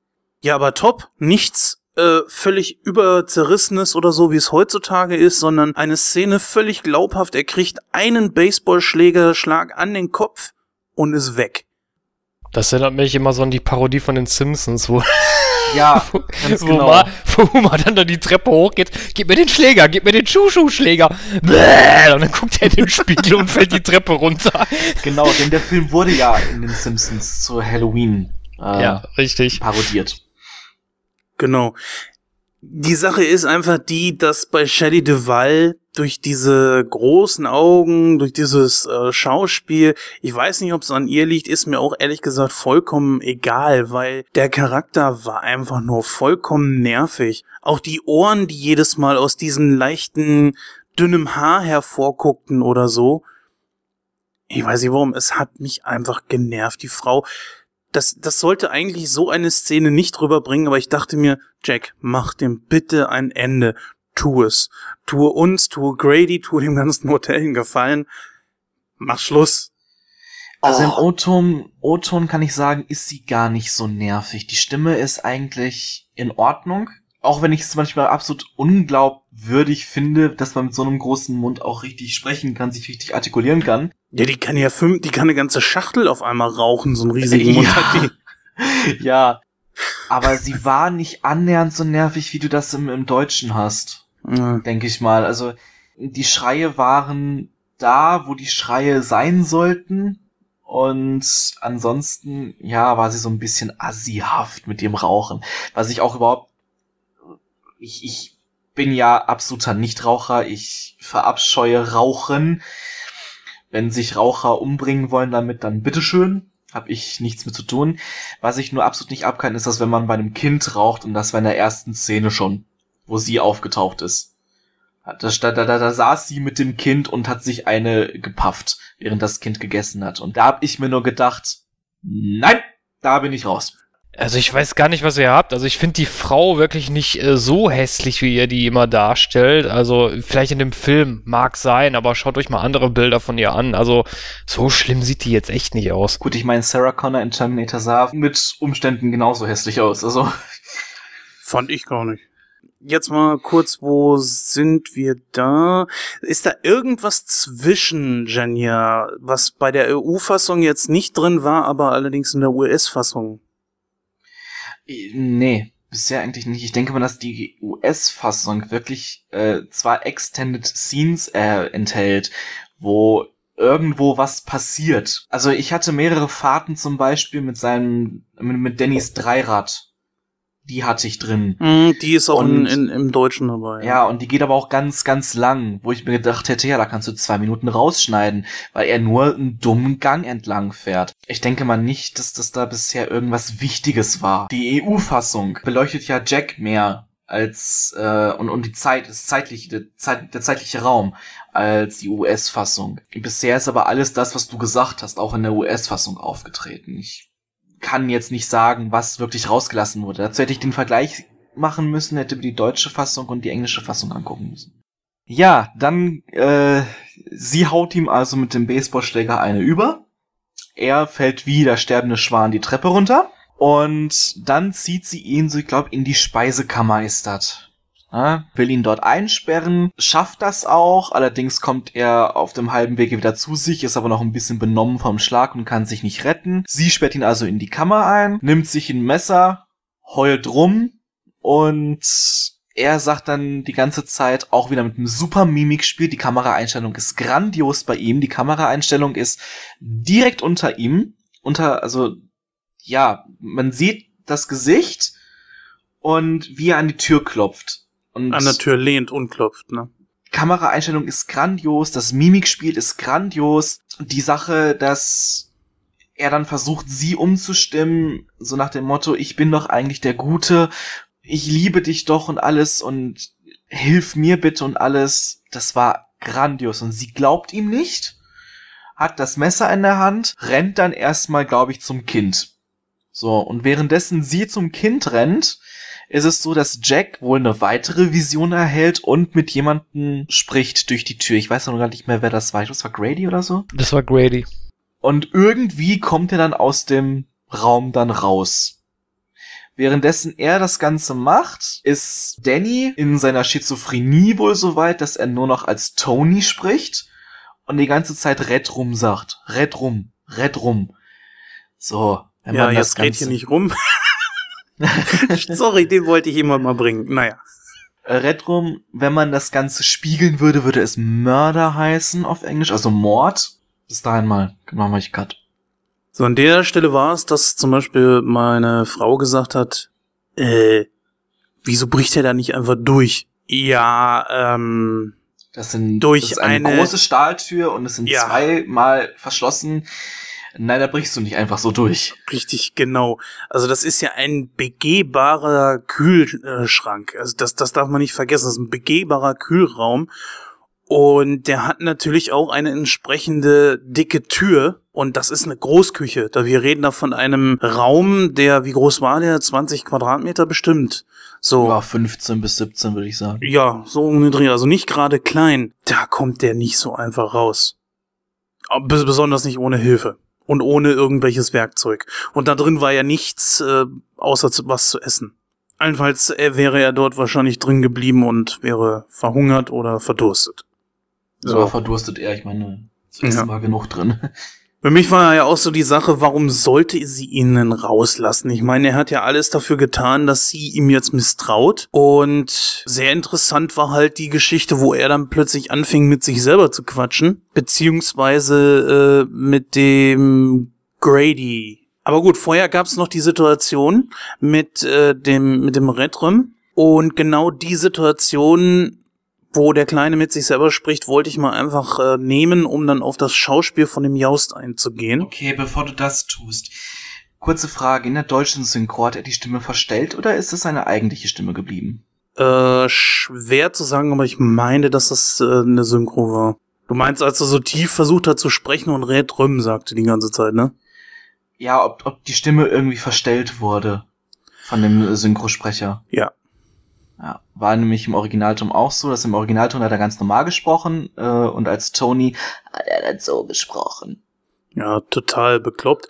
Also es, für ein Kind war das eine sehr gute Darstellung, das will ich gar nicht sagen. Man darf ja auch nicht vergessen, der Kleine wusste ja gar nicht, dass er einen Horrorfilm dreht. Das haben sie ihm ja auch erst Jahre später mal gesagt und den Mit Film 17. gezeigt. Mit 17? Ja, Mit okay. 17 hat er das erfahren, hat er die ungeschnittene Fassung gesehen. Ja. War okay. Also so generell die ganze Darstellung. Man darf ja auch nicht vergessen, der Jaust hieß ja auch im Original Danny. Danny Lloyd heißt der Schauspieler. Und spielte Danny Torrance. Ja, ich weiß jetzt nicht. Also man hätte witzigerweise vielleicht aus Shelley Duvall auch Shelley Torrance machen können. Aber na gut, hätte jetzt nicht sein müssen, weil Jack und Jack, naja. Ich denke einfach mal, warum auch der junge Danny hieß. Das hat man wahrscheinlich auch gemacht, damit der Kleine sich da irgendwie besser zurechtfinden kann. Seht ihr das auch so? Mm, Es gibt ganz viele junge Schauspieler, auch unter sechs Jahren, die eine andere, ähm, äh, einen anderen Namen haben. Ich meine, sieh mal Full House, äh, die Serie, da waren auch Kinder und die hatten andere Namen. Oder in der Serie Charmed. Wyatt hatte auch einen anderen Namen. Ich denke mal nicht, dass das gemacht wurde, damit er sich besser orientieren kann. Ich denke mal, dass es wirklich ein reiner Zufall ist. Ja, denke ich auch mal. Ich weiß nicht, wie der im Buch heißt. Heißt der im Buch auch Danny? Das weiß ich jetzt nicht. Wie gesagt, ich habe das Ja. Buch nicht gelesen. Du hast da allerdings eine Frage beantwortet, die ich mir gestellt habe. Und zwar, warum, äh, also für mich wirkte das so, dass ich mir nicht zusammenreimen konnte, warum Danny jetzt so am Schlappen gedreht ist mit diesem Redrim-Scheiß. Dass das plötzlich sein imaginärer Freund war, der sozusagen die Kontrolle über ihn übernommen hat. Auch wieder so völlig aus heiterem Himmel. Ne, war eine ganze Zeit lang nicht da und äh, plötzlich ist er wieder da. Ähm, aber es macht wenigstens äh, Sinn in dem Moment. Aber ich habe mich wirklich gefragt, so, warum dreht er gerade am Schlappen? Dass das jetzt dieser Tony ist, der da aus ihm spricht, das habe ich überhaupt nicht äh, damit assoziiert. Ja, doch, weil er dann irgendwann im Bett liegt und dann seine Mutter zu ihm kommt und er ihn oder sie, nee, er sie dann mit Mrs. Torrance anspricht. Halt auch in dieser Stimme, als würde er mit Tony sprechen, als würde er als, als Tony sprechen. Und deswegen war es klar, dass er Tony ist. Dann äh, ist das etwas, was in der EU-Fassung nicht drin war. Ich kann, Was mich, denn? ich kann mich nicht daran erinnern, dass er bei ihr im Bett war und sie auf ihn reagiert hat. Ich kann mich auch irren, aber Na, er lag im Bett und hat dann als Tony zu ihr gesprochen. okay. Dann kann das sein, dass das da ist dann die US-Fassung, weißt du? Das kann sein. Davon ab ist das ja nicht aus heiterem Himmel, sondern das passiert ja genau zu dem Zeitpunkt, wo äh, Jack jetzt völlig durchdreht, ne? Richtig. Da siehst, Ja. da siehst du halt dann auch wieder den Kontext, den beide halt, be- oder beziehungsweise die, nicht den Kontext ist das falsche Wort, sondern äh, die, die ähm, Verbindung, die beide irgendwo haben, ne? Ich Ja, glaube auch, das dass dieser Tony ebenfalls irgendwie einer aus 1921 ist. Weil er wusste, dass, dass da irgendwas passiert mit dem Hotel. Auch am Anfang, wo er, äh, als, als Danny vor dem Spiegel stand und dann als Danny und Tony gesprochen hat. Und wo er dann genau wusste, gleich kommt ein Anruf von dem und demjenigen. Ich denke mal, dass Tony ebenfalls einer aus dem Jahre 1921 ist. Ja, das kann sogar gut sein. Dass also alle, die dieses Shining besitzen, aus diesem Jahre 1921 sind. Oder es ist eine Schutzfunktion von dem Kleinen, dass dieser Toni immer genau dann eintritt und er ihn sich vorstell vorstellt, wenn er Angst hat.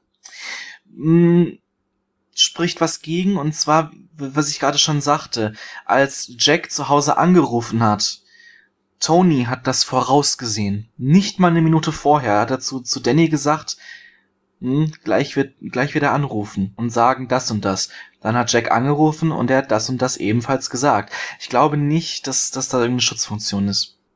Das wäre ja auch Blödsinn, weil äh, wie ist denn das bei einer Schizophrenie? Ja, wenn du dir das jetzt mal real vorstellst, das bricht halt irgendwann aus. Da kannst du, wenn du darunter leidest, das nicht wirklich steuern, sondern das kommt dann einfach. Ja, und das finde ich ist in dem Film ja auch so gut wiedergegeben, weil es bricht einfach aus. Ich glaube nicht, dass das irgendwie eine Schutzfunktion ist. Das würde auch keinen Sinn machen. Dann würde ich jetzt gar nicht so unterstreichen. Jetzt mal ein völlig aberwitziger Vergleich. Gollum. Er hat ja mit sich selbst gequatscht, als er ähm, ein bisschen orientierungslos war, als er sich nicht wohlfühlte, als er einsam war und als dann die Hobbits aufgetaucht sind und er mehr und mehr Vertrauen zu ihnen gefasst hat, ist dieser imaginäre Freund eigentlich verschwunden. Also Gollum. Er wurde ja wieder zu Smeargol. Ja, aber ja, gut, okay, aber das ist doch keine Schutzfunktion gewesen. Äh, Sondern das, nee, nee, nee, da hast du das falsch verstanden. Sondern das beruht einfach nur allein auf der Tatsache, dass die Isolation, in der sich Smirgel da befand, äh, befunden hat, dass die einfach verschwunden ist. Sondern dass er nicht mehr einsam war. Und das ist für mich keine Schutzfunktion. Eine Schutzfunktion ist etwas, wenn ich in Gefahr bin und dann, dann schütze ich mich quasi, indem ich mich in meine zweite Identität oder sowas flüchte. Ja, und genau das hat möglicherweise Danny hier getan. Ja, aber wie willst du dir dann die äh, Voraussehungen erklären?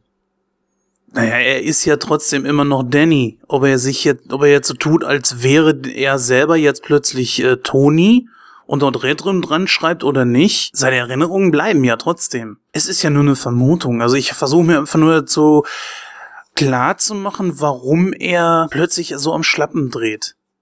Wie dem auch sei.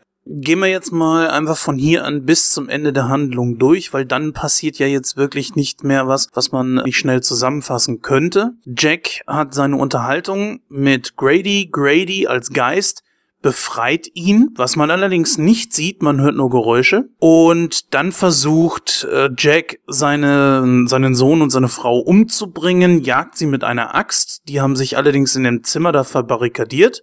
Dann taucht plötzlich jemand auf, das ist der Koch, der Halloran, der durch das Shining von Danny gerufen wurde. Und ja, dieser wird dann Opfer von Jack, und nachdem er Halloran umgebracht hat, versucht er weiterhin seine Frau und seinen Sohn umzubringen, jagt auch erstmal seinen Sohn. Die beiden geraten nach draußen in dieses Labyrinth, wo der gute Danny sehr, sehr gewieft ist, indem er vor seinem Vater wegrennt, der ein bisschen verletzt ist an einem Bein und deswegen nicht so schnell hinterher kann. Und er läuft äh, ziellos einfach durch dieses Labyrinth bleibt aber irgendwann stehen, also Danny, und läuft seine Fußabdrücke, die er im Schnee hinterlassen hat, rückwärts wieder ab und äh, schlägt sich dann irgendwo ins Dickicht von diesem Labyrinth. Und sein Vater kann ihn dann nicht mehr finden und findet auch selber nicht mehr aus dem Labyrinth heraus und erfriert. Das Bild war grandios, muss ich ganz ehrlich sagen, wo er dann gezeigt wurde, als er erfroren wurde. Also grandios ist ja eigentlich, oder berühmt berüchtigt ist ja diese Türszene ja. oder diese Axtszene, wo er die Tür da einschlägt um den Kopf dadurch, dieses Grinsen dabei, ach herrlich, ey. Und hier ist Jackie! Ja, beziehungsweise im Englischen sagt er, hier ist Johnny. Ja, das ist ja, glaube ich, eine Anspielung auf Johnny Carson, ne? Ich glaube, ja. Der in seiner Show ja auch immer gesagt hat, hier ist Johnny. Genau, das war improvisiert von Jack Nicholson und äh, hat dann im Englischen gesagt, hier ist Johnny! Oder bei den Simpsons David Letterman. so geil. Ja, eine sehr, äh, sehr berühmt gewordene Szene, die auch ihren festen Anklang hat in der Popkultur und auch sehr oft parodiert wurde. Ja, stimmt schon. Geh aber mal zurück auf diesen äh, Raum, wo Jack gefangen ist, also in diesem ja, Kühlschrank da, diesem begehbaren Kühlschrank. Und Sag doch einfach Kühlzelle. Mein Kühlzelle. Gott. Ja, ist ja gut. Speisekammer. Ja. okay. So. Gehen wir einfach mal darauf zurück und diesen Dialog, den er mit dem Geist hat, mit äh, dem Geist von Grady. Es ist nicht gesagt, ob das jetzt auch andere vielleicht hören könnten, weil niemand mit im Raum ist. Auf jeden Fall hört der gerade äh, sich auf dem Boden liegende und schlafende Jack, hört Grady und die beiden unterhalten sich. Ja, es geht einfach darum, Jack möchte sich irgendwie beweisen und Grady fragt ihn dann auch noch so, können wir uns denn diesmal auf sie verlassen? Vor allen Dingen dieses wir. Das heißt, da muss ja irgendwie, müssen wahrscheinlich noch, ups, müssen wahrscheinlich noch mehr Geister irgendwie sein. Und Jack, ja, ihr könnt euch diesmal auf mich verlassen und Grady befreit ihn. Mir ist gerade gar nicht mal so geläufig, wo er sich da die Axt wegholt, aber die wird mit Sicherheit da irgendwo gehangen haben. Diesen Dialog, den fand ich geil. Auch im Deutschen, muss ich sagen. Ja, ging jetzt, ne? Ja, also es war schon ein guter Dialog, also da muss ich Jens recht geben, weil das als Schauspieler so rüberzubringen, wenn du wirklich niemanden hast, der eigentlich äh, mit dir den Konsens führt, das ist schon gut gemacht, auch in der, wie gesagt, ich kenne die US-Fassung leider noch nicht, äh, aber auch von der deutschen Synchro her fand ich das super rübergebracht. Ist eine meiner Lieblingsszenen, muss ich sagen, weil auch gerade da dann wieder gezeigt wird, wenn die Tür geöffnet wird, dass das Hotel oder die Geister des Hotels Türen öffnen kann, eingreifen kann. Und da haben wir, das haben wir vorhin ja schon angesprochen, den Beweis. Denn draußen ist keiner. Dieser Grady existiert ja nicht wirklich, nicht mehr. Und trotzdem öffnet er Jack die Tür. Ja, klar, natürlich. Aber wie gesagt, äh, also ich habe das ähm, am Anfang ja gesagt, dass ich das nicht so ganz verstanden habe. Aber durch deine Erklärung habe ich äh, macht das natürlich durchaus Sinn. Also wenn man jetzt wirklich das Haus an und für sich betrachtet, nämlich dass das Haus eingreift, was man ja auch eigentlich da ganz gut sieht. Nämlich ich vermute mal jetzt nicht, dass der Geist die Tür aufgemacht hat, sondern dass das Haus selber die Tür einfach aufgezogen hat. Ja, weil diese Kühlzelle befindet sich ja nun mal in diesem Haus und wenn das Haus dann kalt sich selbst kontrolliert, macht es eben diese Tür auf. Was ich an dieser Situation nicht verstanden habe, ist, man merkt ganz klar, dass das Haus oder die Geister des Hauses Jack helfen. Sie sind ihm wohlgesonnen. Warum allerdings gibt es dann diese äh, Zimmer 237 Geschichte, wo ein Geist mit ihm Schabernack treibt? Ja, aber was ist denn das für ein Geist? Scheinbar ein Geist einer toten alten Frau. Wie der, wie das auch immer da sich zusammenreimt, keine Ahnung. Ja, also ich habe das so verstanden, dass das die Zwillinge sind. Die alte Frau sind Zwillinge? Wie, wie soll das gehen, wenn die Zwillinge nie erwachsen geworden sind?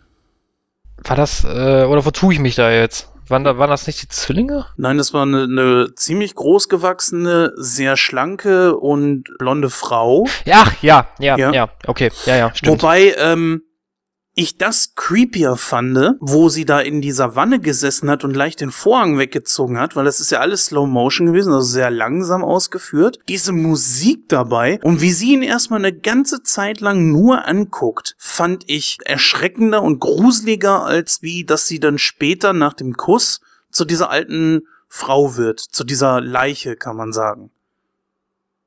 Ja, soll eine verwesene Leiche darstellen übrigens. Das fand ich wirklich besser, als wie, äh, dass sie sich da irgendwie verwandelt hat oder so.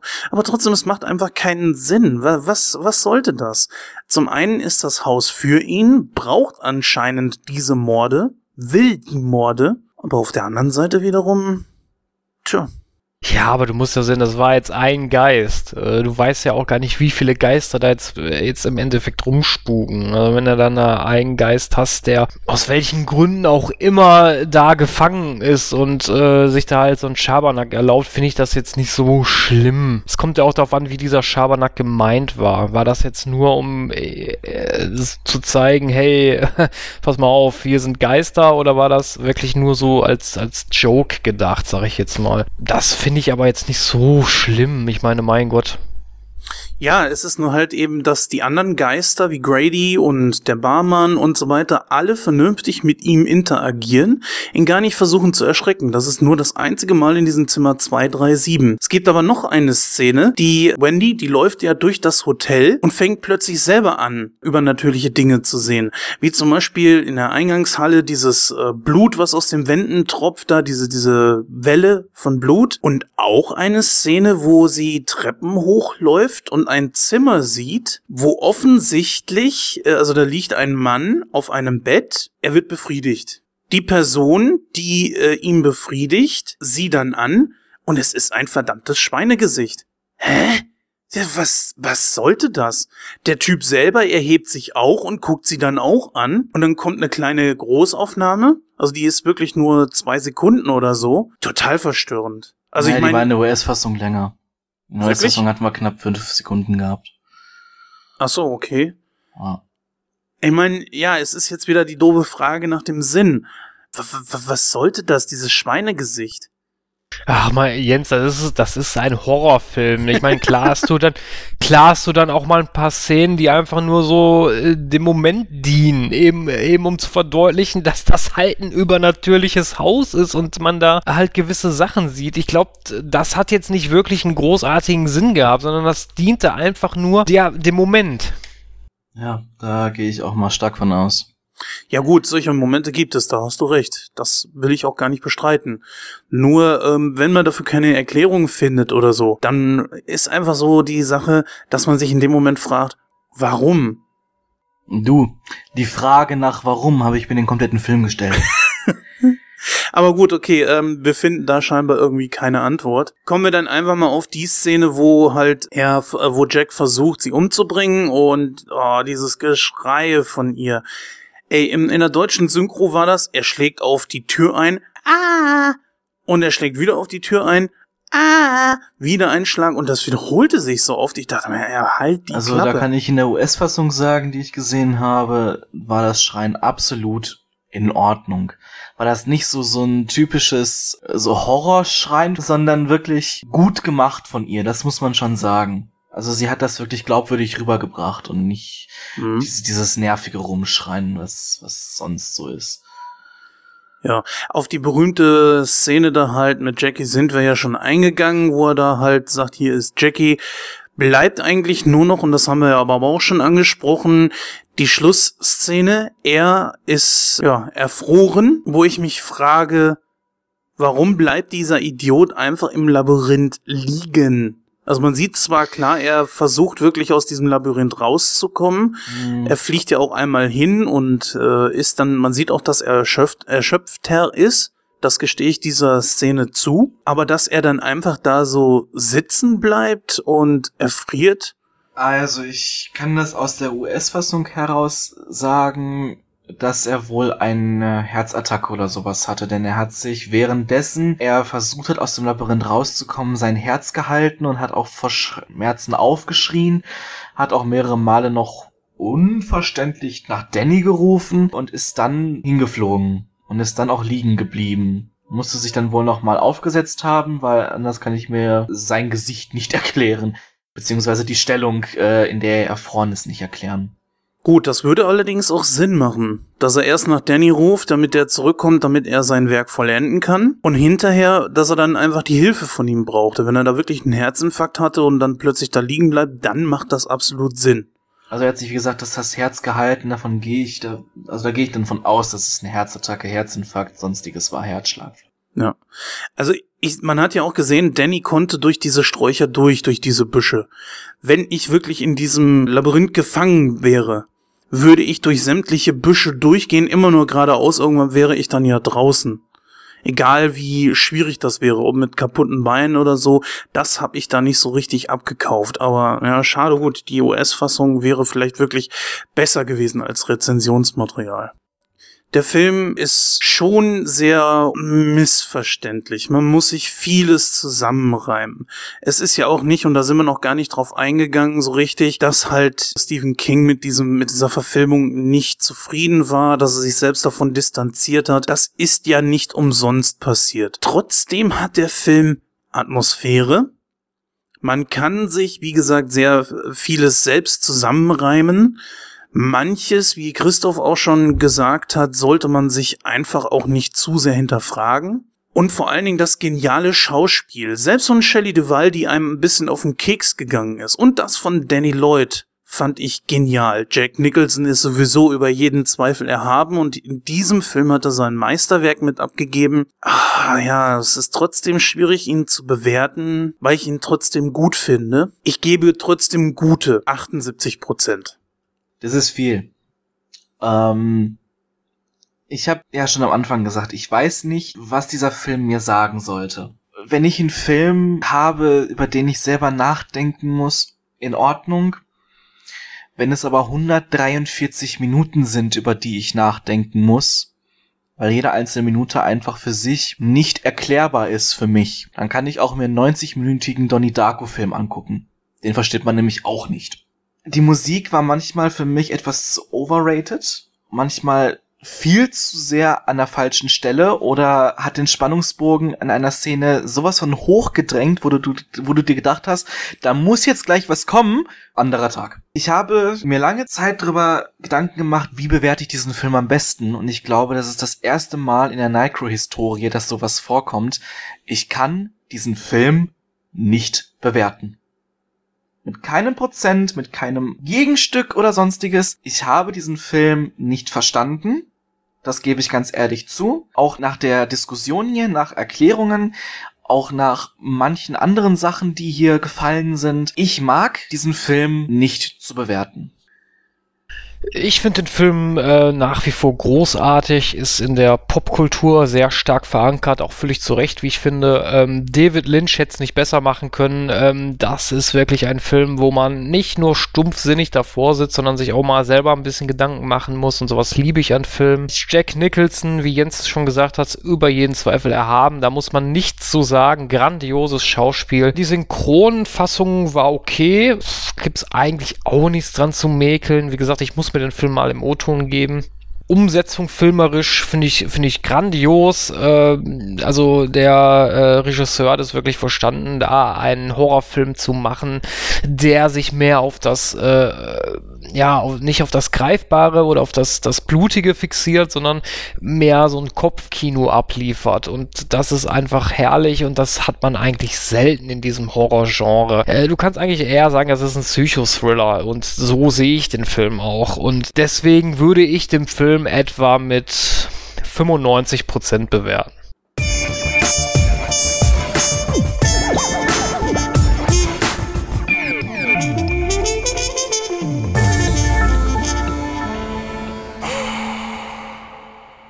Das war auch schon die 36. Ausgabe von Nightcrow, stand ganz im Zeichen vom Shining. Ähm, ich hoffe, ihr hattet ein wenig Spaß bei unserer Rezension. Ähm, ja, wenn ihr wollt, könnt ihr natürlich wie immer Feedback hinterlassen. Da gibt es ja genug Repertoire, an dem ihr euch wenden könnt, nämlich zum einen auf unserer Internetseite nightcrow.de oder in unseren sozialen Netzwerken Facebook oder Twitter. Ja, dann verabschiede ich mich nämlich auch, denn mein Shining klingelt jetzt auch gerade schon und deswegen muss ich mal ganz schnell äh, ins Hotel. Bis dann einen wirklich tollen Film, den wir heute hatten. Und zwar vor allen Dingen deswegen, weil er sehr viel Gesprächspotenzial mit sich gebracht hat, die auch über die Handlung hinausgeht. Und sowas liebe ich einfach, wenn da noch Geschichte hintersteckt. Und ich glaube, es gibt noch so viele Aspekte an dem Film, die wir gar nicht beleuchtet haben und mit Sicherheit auch noch Hintergrundinfos, die irgendwo im Netz rumgeistern, die man auch hätte einbauen können. Aber wir wollen ja die, äh, die Rezensionen jetzt nicht bis ins Unendliche treiben. Deswegen, ich hoffe, es hat euch viel Spaß gemacht. Ich hatte viel Spaß bei dieser Rezension und ich hoffe, wir hören uns in der Ausgabe 37 wieder. Macht's gut. Ja, auch von mir noch auf Wiedersehen und haltet eure Fliegenpilze für die nächste Episode bereit. Ein wunderschöner Teaser.